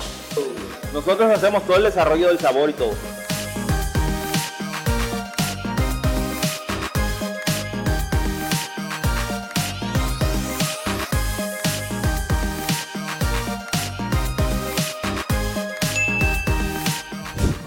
Una belleza. Todo este proceso de chocolate tiene cada uno como su magia. Y esta es la, la parte como ya de, esta es la parte final de este proceso, Sí. ¿no? ¿De aquí pasa algún control de calidad? Primero, eh, sacar humedad, Ok.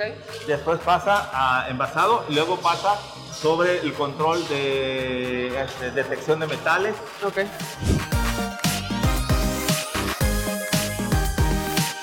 Aquí tenemos almacenes de helados, tenemos fábrica de helados aquí también. Una pequeña fábrica de helados se producen alrededor de 400 a 500 kilos mensuales ¿De qué para nuestras tiendas. Y también tenemos las paletas, les damos la fórmula en la paletería, nos las Sí, fabrica.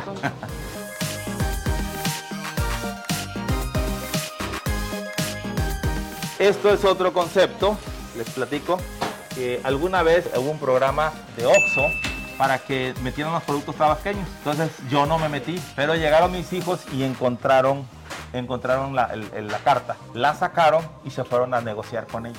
Estamos en 163 o 169 Oxxos, una cosa así. De aquí nada más del estado. Y nos han pedido que nos abramos más, pero ya no nos da la capacidad. Tenemos que crecer en esta área. Estos son los productos que más se venden. Este es el que me. Sí, para nosotros ha sido una promoción a lo largo porque buscamos casi los Oxxos que, donde pasan los lo- el, el tránsito, ¿no? Cruza Tabasco y es ahí donde metimos esto. Este es otro de los conceptos de negocio. Todo esto que estamos viendo aquí es venta en línea. Sí. Amazon, Mercado Libre también. Ellos, eso sí es eh, ya parte de mis hijos que vinieron y dijeron vamos, Vamos al electrónico y nos salvó de la pandemia. ¿Esto qué significó realmente para ustedes en tiempos? Mucha venta, sea, lo que es Mercado Libre, Amazon, estamos otro que se llama Justo y actualmente ya estamos en Amazon Estados Unidos. ¿Cómo los pueden encontrar en estas, en estas tiendas en línea? ¿Buscan así Sí, cassette? cassette, chocolates cassette. Ok, Chocolates cassette y ya te los da. perfecto. Pero lo más notable aquí es la cabeza olmeca. Claro. De la cabeza olmeca, cuando la diseñé y hicimos todo, vinieron a, a to- a tomar fotos del gobierno del estado de aquella vez. Estaba todo el licenciado Madrazo, no sé quién estaba. Y el fotógrafo, donde voltea la cabeza, lo agarra la cabeza con el dedo. Y le toma la foto y la sube. Y, vean, busquen la cabeza olmeca, eh, de esa cabeza olmeca en internet y sale con el, la huella aquí. Aquí Y la siguen usando, y la siguen usando, y la siguen usando. Y ahí está la huella. Es parte del diseño.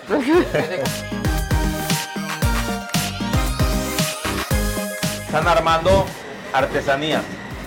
Todas estas artesanías tienen un concepto. Estas son pirograbadas.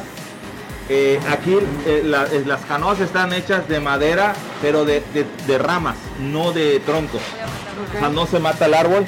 Aparte, no están escarbadas, están hechas con una sierra para poder aprovechar todo. Estas canastas vienen de la zona de Tapulapa, La canastita. la canasta. Aquí todo, todo es local. Lo que ponemos es local.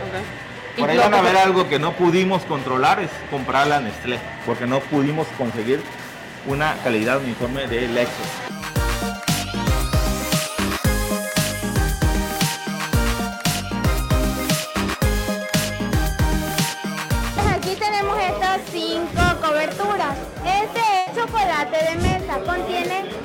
99% cacao, lleva azúcar y canela. Esto estaba la leña de modo artesanal. Está este que es chocolate blanco, contiene 32% manteca de cacao, leche, azúcar y café. Chocolate claro, 42% cacao, leche y azúcar. Este es un chocolate semi amargo al 70, 70 cacao, pero lleva chile amasito. Y por último tenemos este chocolate que está hecho con un cacao especial, un cacao bendecido. Aquí en Comalcalco hay una parroquia que se llama San Isidro Labrador. Para mayo, que es la fiesta del Santo San Isidro, pues la gente lleva ofrendas. Esa ofrenda, pues ahí lleva un cacao. Y ese cacao lo, bueno, lo bendice el padre y ya lo compran aquí para hacer este chocolate especial hecho con cacao bendecido y se transforma en un chocolate bendecido. Por eso es chocolate en rama. La veo emocionada comprando cacao como todos nosotros, pero ¿por qué se emocionó? ¿Por qué decidió comprar? Bueno, eh, en principio mi familia está muy ligada a, la historia del cultivo del cacao porque mi bisabuela y mi tatarabuela tenían haciendas de cacao. Okay. Entonces conoce un poquito más del proceso. Lo sí, bueno, las historias este, familiares a través del cacao y de hecho, pues yo como soy escritora también eh, he escrito cuentos que se relacionan con esas fincas. ¿Cuál es uno de sus cuentos que pudiéramos quizás encontrar? Ah, bueno, hay uno que está en la, antología del cuento chiapaneco que se llama En la soledad vieron llorar a Pomposa, porque el rancho se llamaba La Soledad. Ok, oiga, ¿y cuál, cuál es el chocolate que más le gustó? Pues a mí me gustó mucho uno que le ponen albahaca. Ese yo no lo había visto, ¿lo probó? Me, gustó mucho y también el blanco estaba exquisito.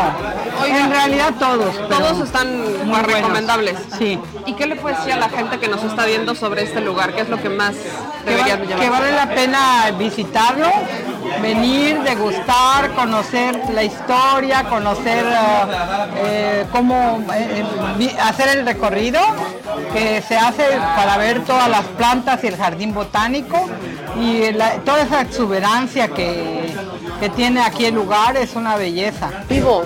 Y aparte el cacao no solo es chocolate.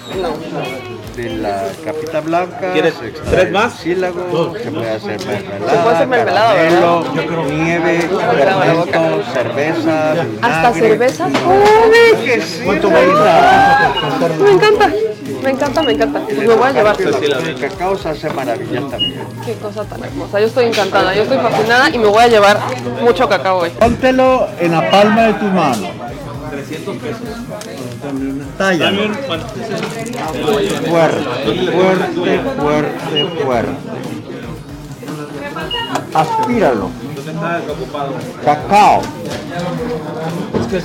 Cacao. Las mujeres se alocan. ¿Por qué?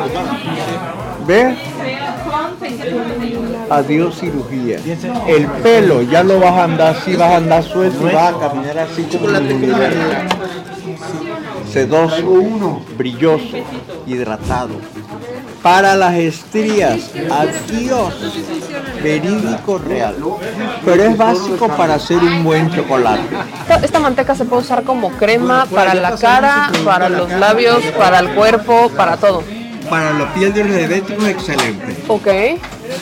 Y aparte es el ingrediente básico, para, hacer, un, buen chocolate. Un buen chocolate. No grasas vegetales o poliinsaturados mucho menos pintar harina, color y sabor a chocolate. Ni lo mande Dios que algún día que hacer chocolate vaya a ser eso. Por eso nos distinguimos a nivel mundial. Por eso vamos a grandes eventos a nivel mundial. Huele delicioso. Huele delicioso y se, y se disuelve rapidísimo en la piel. Y no se siente grasoso, o sea, se siente suave. Todo el día, todo el día. Y se puede usar también en el cabello. Solo que hay un es algo que tenemos que prevenir, ¿verdad? Que no nos hacemos responsables nosotros. A la semana que lo uses aquí vas a empezar a aparecer como moretón. ¿Por qué? El hombrecito te va a oler a cacao y lo vas a oler. Te va a oler. No nos hacemos responsables. Advertencia. te va a locar, te va a locar. Eso es un tipo de broma, ¿verdad? Sí, claro. Pero me refiero más al tono a cacao real, natural. Así como lo viste ahí adentro, se extrae la pasta, se prensa y así calientita se echa en diferentes tinas para hacer diferentes porcentajes. Por eso, proceso continuo lineal de la plantación a tu corazón, no bien tu vida.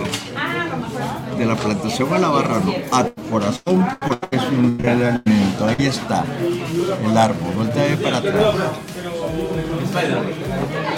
Qué hermoso, cómo sale. Al La corazón. mano es el árbol. Sí. Tiene a un corazón que ama. El que ama alimenta. ¿Sí? Eso es una simbología, ¿verdad? Pero, es- pero, es, pero es real. O sea, es real. El que ama alimenta. El que ama Esto es alimenta. hermoso. Ay, yo me voy a llevar. Me voy a llevar. Yo me voy a llevar. Ya me agarré. No Agárrame. olvidar tu regalo. No, este, este es mío. Ah, le dices a tu crush o al que está llegando o que- al que le quiera llegar, bebé, tráigale aquí va a aparecer una frase de ternura de amor. ¿Eh? Vean esto. Vean nada más esto. Y vamos, ahora sí, vamos a jugarnos y a comprar, a comprar cacao.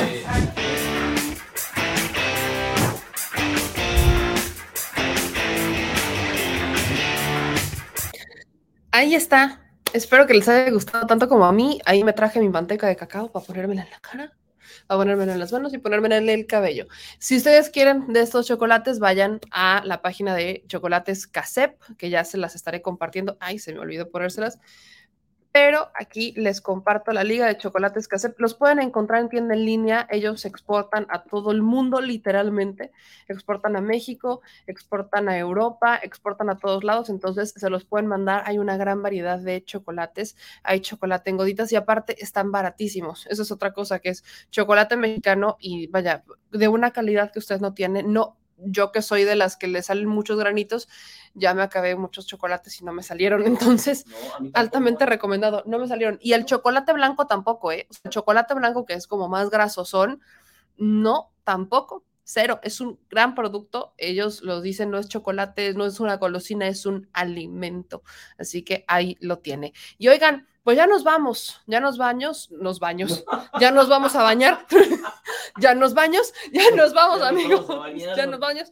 Yo los veo esta noche, les platicaba a toda la gente que está cerca de California o que está aquí en Los Ángeles, que nos vamos a hacer la transmisión, vamos a aventarnos la transmisión en vivo en eh, Plaza México para todos aquellos que quieran caerle. Vamos a estar ahí a partir de las 7, 7 de la tarde, hora de Los Ángeles, 9 de la noche, hora de la Ciudad de México.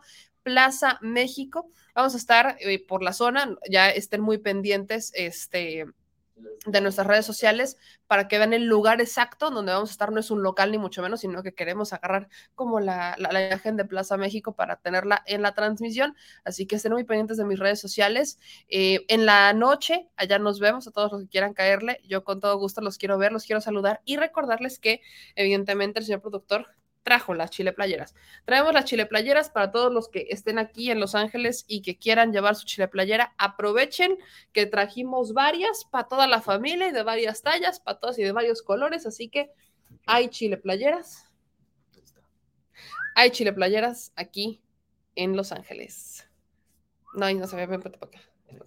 Aquí está. Chile playeras, sí, en la Plaza México en Linwood, aquí que nos estaba diciendo Jerry Vega, sí, esa Plaza México, esa mera, allá nos estaremos viendo. Este, llevamos chile playeras, vara vara, llévele, llévele, bien baratito para podernos regresar. si no, no regresamos. Si no, ahí por ahí me dijeron que quieren que me vaya a pintar muebles. Ajá, que si no, yo creo que te voy a mandar a pintar muebles para ver si, nos pues, si, alcanzamos para el regreso. Pero bueno, yo los veo en la noche, lo dejo, los dejo con el estatus del clima para los de México, evidentemente, y les mando un beso y un abrazo a todas y a todos ustedes. No se les olvide suscribirse al canal, activar las notificaciones y ver los videos que estamos subiendo. Compártanlos, compártanlos con sus amigos, compartan nuestros reportajes especiales. Los hacemos con mucho amor, con mucho corazón para todas y todos ustedes. Nos vemos por la noche. Yo soy Meme Yamel y les dejo el clima. Cuídense mucho. Hasta pronto.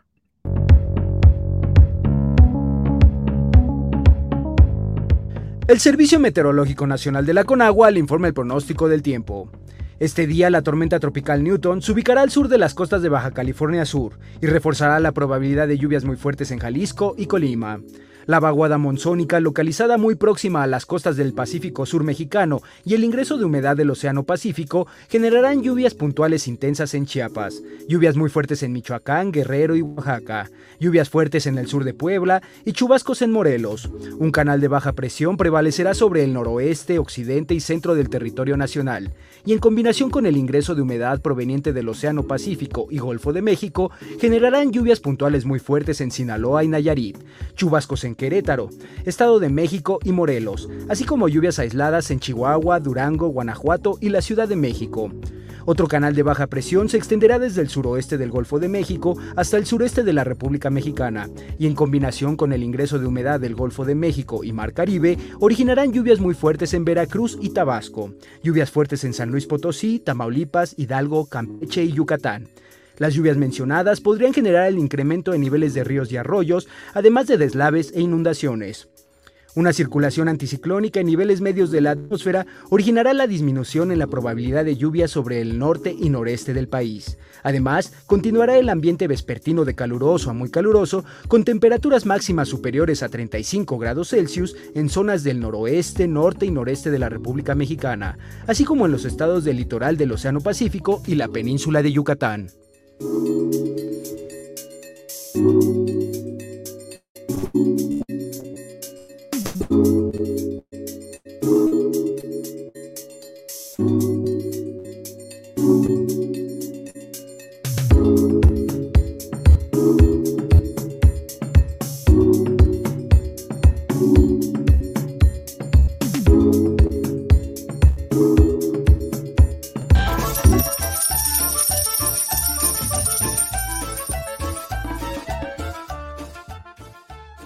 Chile. Recuerda que una forma de apoyar nuestro proyecto e impulsarnos a generar más y mejor contenido es a través de los superchats en nuestras transmisiones en vivo. Solo tienes que dirigirte al recuadro donde escribes mensajes, darle clic al símbolo de moneda, colocar los datos de tu tarjeta bancaria, el monto a donar y de forma inmediata se verá reflejado en un recuadro de color con el mensaje de tu preferencia. Otra manera, por si no nos alcanzas a ver en vivo, es ir a la descripción de nuestro video de YouTube, darle clic a la liga de PayPal y repetir el proceso como en los superchats. Ese recurso llegará directo a nuestra cuenta bancaria. En Facebook también puedes apoyarnos de forma mensual. En el inicio de nuestra página encontrarás el botón Quiero colaborar. Ahí podrás adquirir una membresía que nos impulsará a seguir combatiendo la infodemia desde esta plataforma. Y si eres de los que no confía en la tecnología, puedes hacer un depósito o transferencia a nuestro número de tarjeta Banamex, desde cualquier establecimiento, banco y hasta tu aplicación móvil. Anótalo. El número es 4766-8415-9203-0897. Recuerda, esto es completamente voluntario y es una forma de apoyar e involucrarte más con este proyecto independiente. Hazlo tuyo y comparte.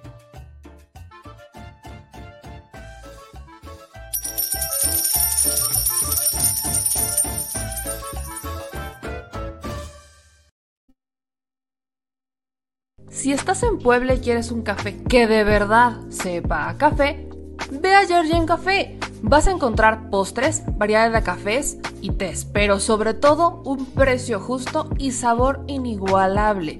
Por la pandemia, su servicio es solo para llevar, pero de verdad no te lo puedes perder.